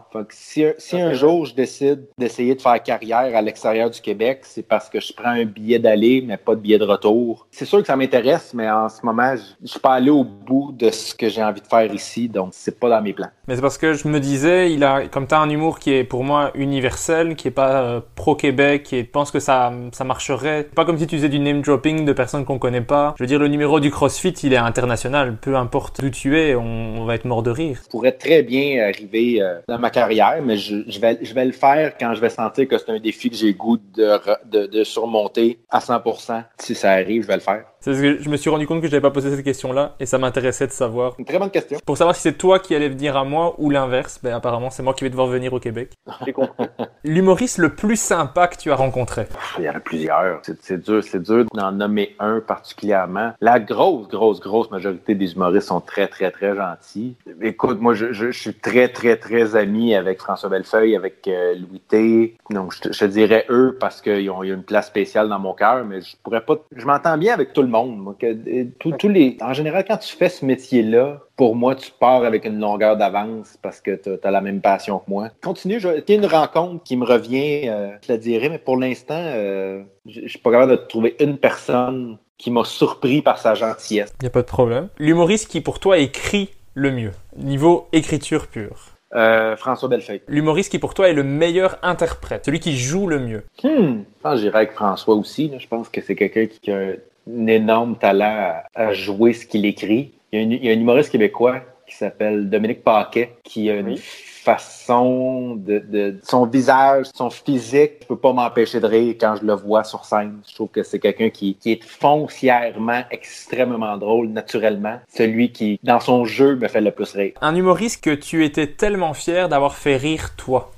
Boujosé. Et un humoriste qui t'a surpris dernièrement, la dernière surprise. Surpris dernièrement. Malheureusement, j'ai pas la chance maintenant avec, avec ma tournée de côtoyer beaucoup les jeunes qui commencent, malheureusement. Ah, mais ça peut être sur Netflix, hein? Ah, oh, quoi, sur Netflix, euh, mon Dieu, mon ben, genre, on en parlait au début, euh, un humoriste s'appelle Ian Bag, un humoriste canadien qui, euh, qui se spécialise en, impro. il fait de, ce qu'on appelle du crowd work, c'est-à-dire il fait juste parler au public, s'amuse avec ça. Je trouve ça absolument extraordinaire. Moi, les humoristes que j'ai découverts récemment, il y a un humoriste américain qui s'appelle Nate Bargatze, qui est très bon aussi. Un humoriste Dan Soder que j'aime beaucoup aussi. Il y en a, il y en a tellement, tellement, tellement, tellement. Écoute, j'ai trop de noms en tête. Ça vaut tellement la peine de découvrir les jeunes, de découvrir l'humour parce qu'il y a tellement de talent que si tu as envie de découvrir, il n'y a pas de meilleur moment, je pense, dans l'histoire de l'humanité pour découvrir des nouveaux humoristes parce qu'il y a tellement de talent. C'est sûr que tu trouves ton compte quelque part. Mais moi, j'aurais limite tendance à dire même qu'il y en a trop. Je, je sais plus quoi regarder. Il y a trop de choix. Je me dis si je regarde un, je regarde pas l'autre et j'ai pas le temps de regarder celui-là. Il y en a tellement. Je dirais pas trop parce que je pense qu'on n'a jamais trop de choix. Je peux comprendre pour certaines personnes, les, les gens qui sont pas nécessairement intéressés par ça, ça peut, oui, en effet, devenir beaucoup et, et, sembler très gros. Pour moi, non. Euh, pour, moi, il y en a, il n'y en aura jamais trop. Je peux comprendre qu'à un, euh, moment, ça devient, euh, ça devient beaucoup. Ça devient, ça devient étourdissant le nombre, le nombre de possibilités, en effet. Mais c'est parce que j'aime tellement ça que j'ai envie de, de, tout voir, en fait. Et j'aime bien voir un spectacle au complet. C'est sûr. Dans la toute dernière partie, maintenant, je te demande de choisir entre deux humoristes et tu me dis lequel te fait le plus rire. OK. Premier choix entre Mark Maron et Stuart Lee. Moi, je vais y aller avec Mark Maron. Stuart Lee, je trouve que c'est quelqu'un qui, qui, a un énorme talent, mais moi, ça me rejoint pas nécessairement. mais Mark Maron, c'est mon humoriste préféré, donc peu importe à qui tu l'aurais comparé, je t'aurais dit Mark Maron. C'est de loin l'humoriste qui a le matériel qui me rejoint le plus. Alors, deuxième choix entre Jean-Marc Parent et Louis-José Houd. Je peux pas choisir. C'est mes deux idoles. Je peux pas. C'est égal. Entre Mike Ward et Guillaume Wagner. Ah, encore une fois, il y a pas. Je trouve que les deux sont des génies de l'humour. Les... Moi, Guillaume, c'est quelqu'un avec qui j'ai commencé à faire de l'humour. Ça, a été le premier humoriste que moi j'ai côtoyé là, au début de ma carrière où j'ai fait OK, non, lui, il est vraiment, vraiment, vraiment, vraiment bon. J'étais, j'étais absolument fasciné par ce gars-là. Je trouve que c'est un, un humoriste pur, pur, pur. Je trouve que c'est quelqu'un d'extrêmement brillant. Je te dirais que c'est l'humoriste que, que, je connais qui est le plus passionné par ce métier-là. C'est une encyclopédie d'humour. Mike, je l'ai connu en tant que, que fan d'humour avant de le connaître personnellement. Donc, c'est une situation complètement différente. Je trouve que c'est un des pionniers du stand-up au Québec. Euh, je trouve que c'est quelqu'un qui en faisait même dans le temps que c'était pas populaire et qui a ouvert des portes absolument extraordinaires. Je trouve que c'est un gars qui est prolifique. C'est hallucinant à quel point il produit du matériel, à quel point il se renouvelle tout le temps. C'est quelqu'un qui est profondément fidèle aux gens qui le suivent. Je peux pas, je peux pas choisir entre les deux. Il y a, il y a aucune, il y a aucune façon, il y a aucune chance que je choisisse entre les deux. Pour moi, les, les deux ont autant, méritent autant de respect un que l'autre. Mais j'ai fait des choix impossibles exprès pour, euh, pour avoir ces explications. Je, je, comprends, je comprends le principe du jeu. Entre Louis C.K. et Dave Chappelle. Euh, le plus rire, rire, définitivement Louis C.K. Louis C.K., je pense, au-delà, on n'embarquera pas dans, dans, le côté moral de, de tout ça, là, mais euh, pour moi, Louis C.K., c'est l'humoriste le plus drôle qui a, qui a, existé. Je pense que c'est un... Aucun humoriste qui m'a fait plus rire vraiment de triple que Louis C.K. Dave Chappelle reste un, un monument et peut-être le meilleur de tous les temps par son talent et sa capacité à utiliser le médium qui est l'humour pour dire ce qu'il veut dire, mais en fait d'efficacité comique, là, de, pour moi, Louis C.K. est absolument imbattable. Pour moi, c'est l'humoriste le plus drôle qui a, pour moi. L'humoriste. Je dis côté moral par rapport à tout ça. J'ai mes réserves et chacun, et chacun a droit à son opinion par rapport à ça. Mais si on parle tout simplement de, de matériel humoristique, pour moi, c'est, pour moi, c'est le plus drôle. Je suis d'accord avec toi et c'est vraiment purement au niveau de, de l'œuvre ici. Et je le précise parce que je le dis à chaque fois, mais tous les humoristes qui sont cités sont que des gens ultra talentueux dont j'aimerais avoir euh, un centième de leur talent et je serais déjà. Oui, oui, c'est ça. C'est des choix difficiles là, que, tu me, que tu me proposes. Entre Bill Burr et Sébastien Maniscalco. Ah, tu vois, ça, ça c'est intéressant parce que c'est deux styles que j'adore, mais qui sont complètement, ben, pas complètement différents, mais très, très à l'opposé. Euh, moi, Sébastien Maniscalco me fait énormément rire sur scène. Ses, derniers spectacles sont peut-être un peu moins efficaces, mais ses premiers sont, c'est dans les spectacles, je pense, les plus efficaces que j'ai vus. Bill Burr a une, a une façon de me faire rire, même quand je suis pas d'accord avec lui, que je trouve assez exceptionnel, puis que moi je trouve vraiment admirable. Tandis que Sébastien Maniscalco, c'est, il n'y a pas, y a pas, y a aucune opinion dans ses affaires. C'est de l'humour principalement d'observation. Son delivery, son, son, son, son, jeu est tellement, tellement efficace. C'est une machine de guerre. Bill Burr, pour moi, c'est un génie de l'humour, un peu comme Dave Chappelle, dans le sens qu'il a trouvé une façon d'utiliser ce médium-là pour dire ce qu'il pense, puis qui réussit à me faire rire, même quand je suis pas d'accord avec lui, ce qui est absolument extraordinaire, ce qui est, qui est un exploit qui est un exploit euh, vraiment sous-estimé. Mais du coup, tu ne sais pas choisir non plus? Euh, Non. Non. non, je peux pas dire lequel des deux me fait le plus rire. Entre Sam, Breton et Yannick de Martino. Je pense que dans, les deux cas, j'ai beaucoup, beaucoup, beaucoup, beaucoup de respect pour les humoristes qui se concentrent 100% sur la scène et qui, qui sont dédiés à la scène et pour moi, ces deux gars-là, c'est deux exemples de, persévérance que je trouve vraiment inspirants. C'est deux gars qui ont un style complètement unique, qui sont complètement eux-mêmes, qui font un style que personne d'autre fait. Et pour moi, ça, c'est admirable. Mais donc, tu ne sais pas choisir non plus. non, non, non. Il, ben, ça, je, te le dis tout de suite, tu peux, tu peux continuer à, à, me poser des questions. Pour des gens que je côtoie, pour des amis sont personnels, jamais je vais dire qui parce que c'est tellement. Ça, veut rien dire qui me fait le plus rire ou qui me fait moins rire. Pour moi, ce métier-là, c'est au-delà du rire, c'est au-delà de, de l'exclamation. C'est un art, c'est un, un, une, façon, une façon de communiquer. Tout le monde a une façon différente, tout le monde a un style différent. Il y a certaines choses que Yannick vont faire qui vont faire plus rire que ce que ça me fait, puis il y a des choses que ça me fait qui vont faire plus rire. Pour moi, j'ai un énorme respect pour ces deux personnes-là je peux pas dire lequel des deux me fait plus rire. C'est, Il n'y a, pas de a pas de problème. Le but, le but c'est plus de voir qu'est-ce qui te touche dans le travail de chacun que de te faire vraiment choisir entre les deux. Entre Jimmy Carr et Ricky Gervais.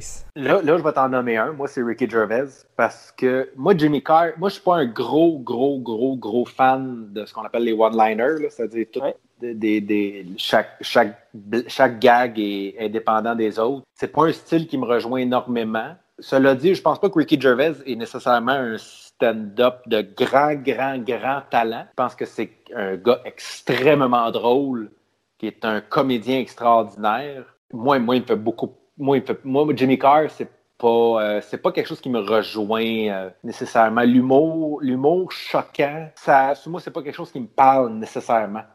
J'aime, j'aime quelqu'un qui va aller, quelqu'un qui va aborder des sujets inconfortables. J'ai pas de problème avec ça et je vais même apprécier. Mais d'être inconfortable pour être inconfortable, moi personnellement, ça me rejoint pas. Moi, Jimmy Carr, c'est pas, c'est pas quelqu'un. Je, je, suis capable d'apprécier. Je pense que c'est quelqu'un qui, qui écrit très très bien. Je pense que c'est phénoménal sa oh. qualité d'écriture, mais c'est pas un style qui, qui me fait vibrer. Euh, pas, particulièrement. Tandis que Ricky Gervais, je trouve qu'il est beaucoup plus talentueux dans, dans, des, dans des aspects qui, moi, me rejoignent plus. C'est-à-dire dans la communication, dans, dans le jeu, dans, dans la façon d'aborder des sujets. Ça me rejoint plus. On revient au Québec entre Catherine Levac et Virginie Fortin. Euh, je pense que c'est deux personnes qui ça, revient, à ce, que je disais tantôt quand, tu me parles de deux humoristes québécois. C'est deux personnes qui ont un style complètement unique et qui ont eu le courage d'aller dans leur style et de, d'explorer leur style et, de créer quelque chose d'unique. C'est admirable. Deux personnes que j'admire beaucoup, que, pour qui j'ai beaucoup de respect, qui font honneur au métier que j'aime. Donc, euh, j'ai rien à dire. Entre Sarah Silverman et Catherine Ryan. Euh, les, deux, les deux me font extrêmement rire. Je pense que j'aurais, j'aurais difficulté à, choisir une des deux. Égal, je dirais. Je vais faire un petit choix en, France quand même entre euh, Roman Fressinet et Kian Kojandi. Malheureusement, Kian, je ne l'ai pas vu beaucoup sur scène. Je, sais évidemment très bien c'est qui. Je l'ai croisé à quelques reprises quand il était ici, mais je n'ai pas eu la chance de le voir beaucoup sur scène, contrairement à Roman qui lui a commencé ici. Moi, Roman, donc je peux pas, je, vais pas te comparer les deux parce que ça serait, ça serait complètement injuste parce que je n'ai pas la même expérience avec les deux. Mais moi, je vais te dire que Roman, c'était, c'était, c'est un des jeunes humoristes qui m'a le plus impressionné. la première fois que j'ai vu Roman, j'ai fait, oh, ok, non, lui, lui, il, il, il a un talent particulier. Euh, je trouve que c'est quelqu'un d'extrêmement talentueux, d'extrêmement drôle. Euh, puis il, a tout le succès qu'il mérite et je suis très content pour lui. Kian, je l'ai rencontré à quelques reprises. C'est quelqu'un d'extrêmement gentil, extrêmement sympathique. Mais malheureusement, comme je te dis, je peux pas comparer les deux parce qu'il y en a un que j'ai vraiment pas assez comparé à l'autre. Mais alors, peut-être que tu ne le sais pas, alors je vais te, je vais te le conseiller, mais le spectacle de Kian Kojandi, le premier spectacle Pulsion, est disponible sur YouTube complet. D'accord. Il est incroyable. C'est mon spectacle français préféré. Je vais, regarder ça. J'ai pas encore vu son nouveau, mais ce spectacle, moi, je l'ai, je l'ai regardé six fois et je, je peux encore le regarder. C'est un bon signe dans ce cas-là. Un petit dernier choix entre euh, Jay du Temple et David Bocage. Ah, malheureusement, comme je te dis, ça, c'est deux, c'est deux personnes qui ont commencé, que, que j'ai pas la chance, malheureusement, de croiser assez. J'ai commencé ma tournée quand, quand ces deux gars-là ont vraiment commencé à prendre, à prendre plus de place dans le milieu. David Bocage, c'est quelqu'un que je connais depuis très longtemps, quand même avant, c'était, c'était, le frère d'une de mes amies d'enfance. Donc, je le connais depuis euh, presque, presque 25 ans. Donc, c'est sûr que je, vais toujours suivre ce qu'il fait euh, parce que, parce que j'ai, un attachement envers cette personne-là qui, qui, qui est au-delà de juste un collègue. Malheureusement, j'ai, je me sens toujours mal. Je n'ai pas la chance de le voir assez souvent. J'en entends beaucoup parler. Il y a beaucoup de monde qui me disent à quel point il est bon. Puis j'en ai aucun doute, mais je ne l'ai pas assez vu sur scène. Puis Jay, la même chose. Je sais que depuis quelques années, il fait, ses affaires puis qu'il a, un beau succès. Comme je te dis, moi, le, seul souvenir que j'ai de lui, en fait, le, le seul contact réel que j'ai eu avec lui, c'est pendant que lui était à l'école et moi j'étais prof. Puis c'est bon, je l'ai dit tantôt, c'est quelqu'un qui m'avait vraiment, vraiment, vraiment impressionné par son éthique de travail puis son amour pour ce métier-là. Donc, euh, c'est deux personnes à qui je souhaite le, plus de succès possible. Malheureusement, c'est, c'est la seule chose que je trouve dommage en ce moment de ma carrière, c'est que j'ai pas assez l'occasion de côtoyer la jeune génération. Puis je pense que c'est absolument primordial pour un humoriste de se tenir au courant de ce qui, fait, de ce qui se fait dans, la génération qui te suit pour rester actuel, pour rester à jour, puis rester motivé. J'espère qu'ils feront des captations aussi pour que je puisse voir leur spectacle.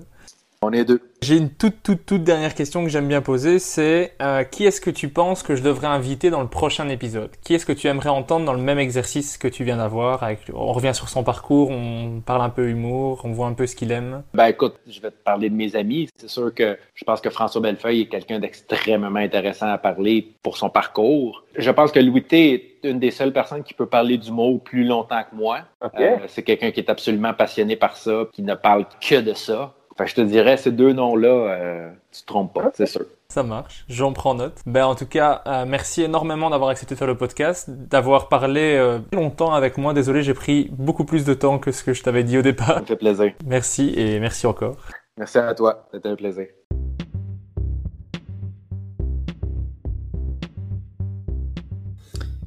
Merci d'avoir écouté Humeur Humoristique. N'hésitez pas à donner votre avis, à vous abonner et à le partager autour de vous. Si vous avez détesté, écoutez le suivant. Il sera mieux. Bisous.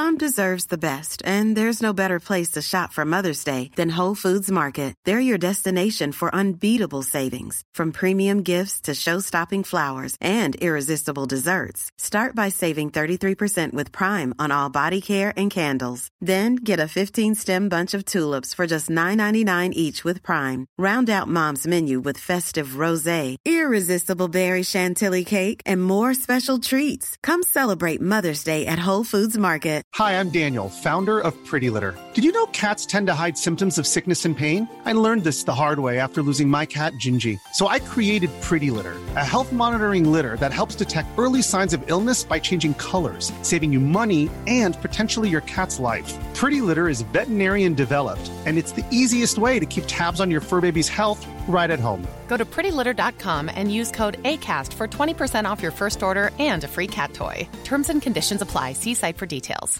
Hey, it's Paige DeSorbo from Giggly Squad. High quality fashion without the price tag? Say hello to Quince. I'm snagging high end essentials like cozy cashmere sweaters, sleek leather jackets, fine jewelry, and so much more. With Quince being 50 to 80% less than similar brands. And they partner with factories that prioritize safe, ethical, and responsible manufacturing. I love that. Luxury quality within reach. Go to quince.com slash style to get free shipping and 365 day returns on your next order. Quince.com slash style.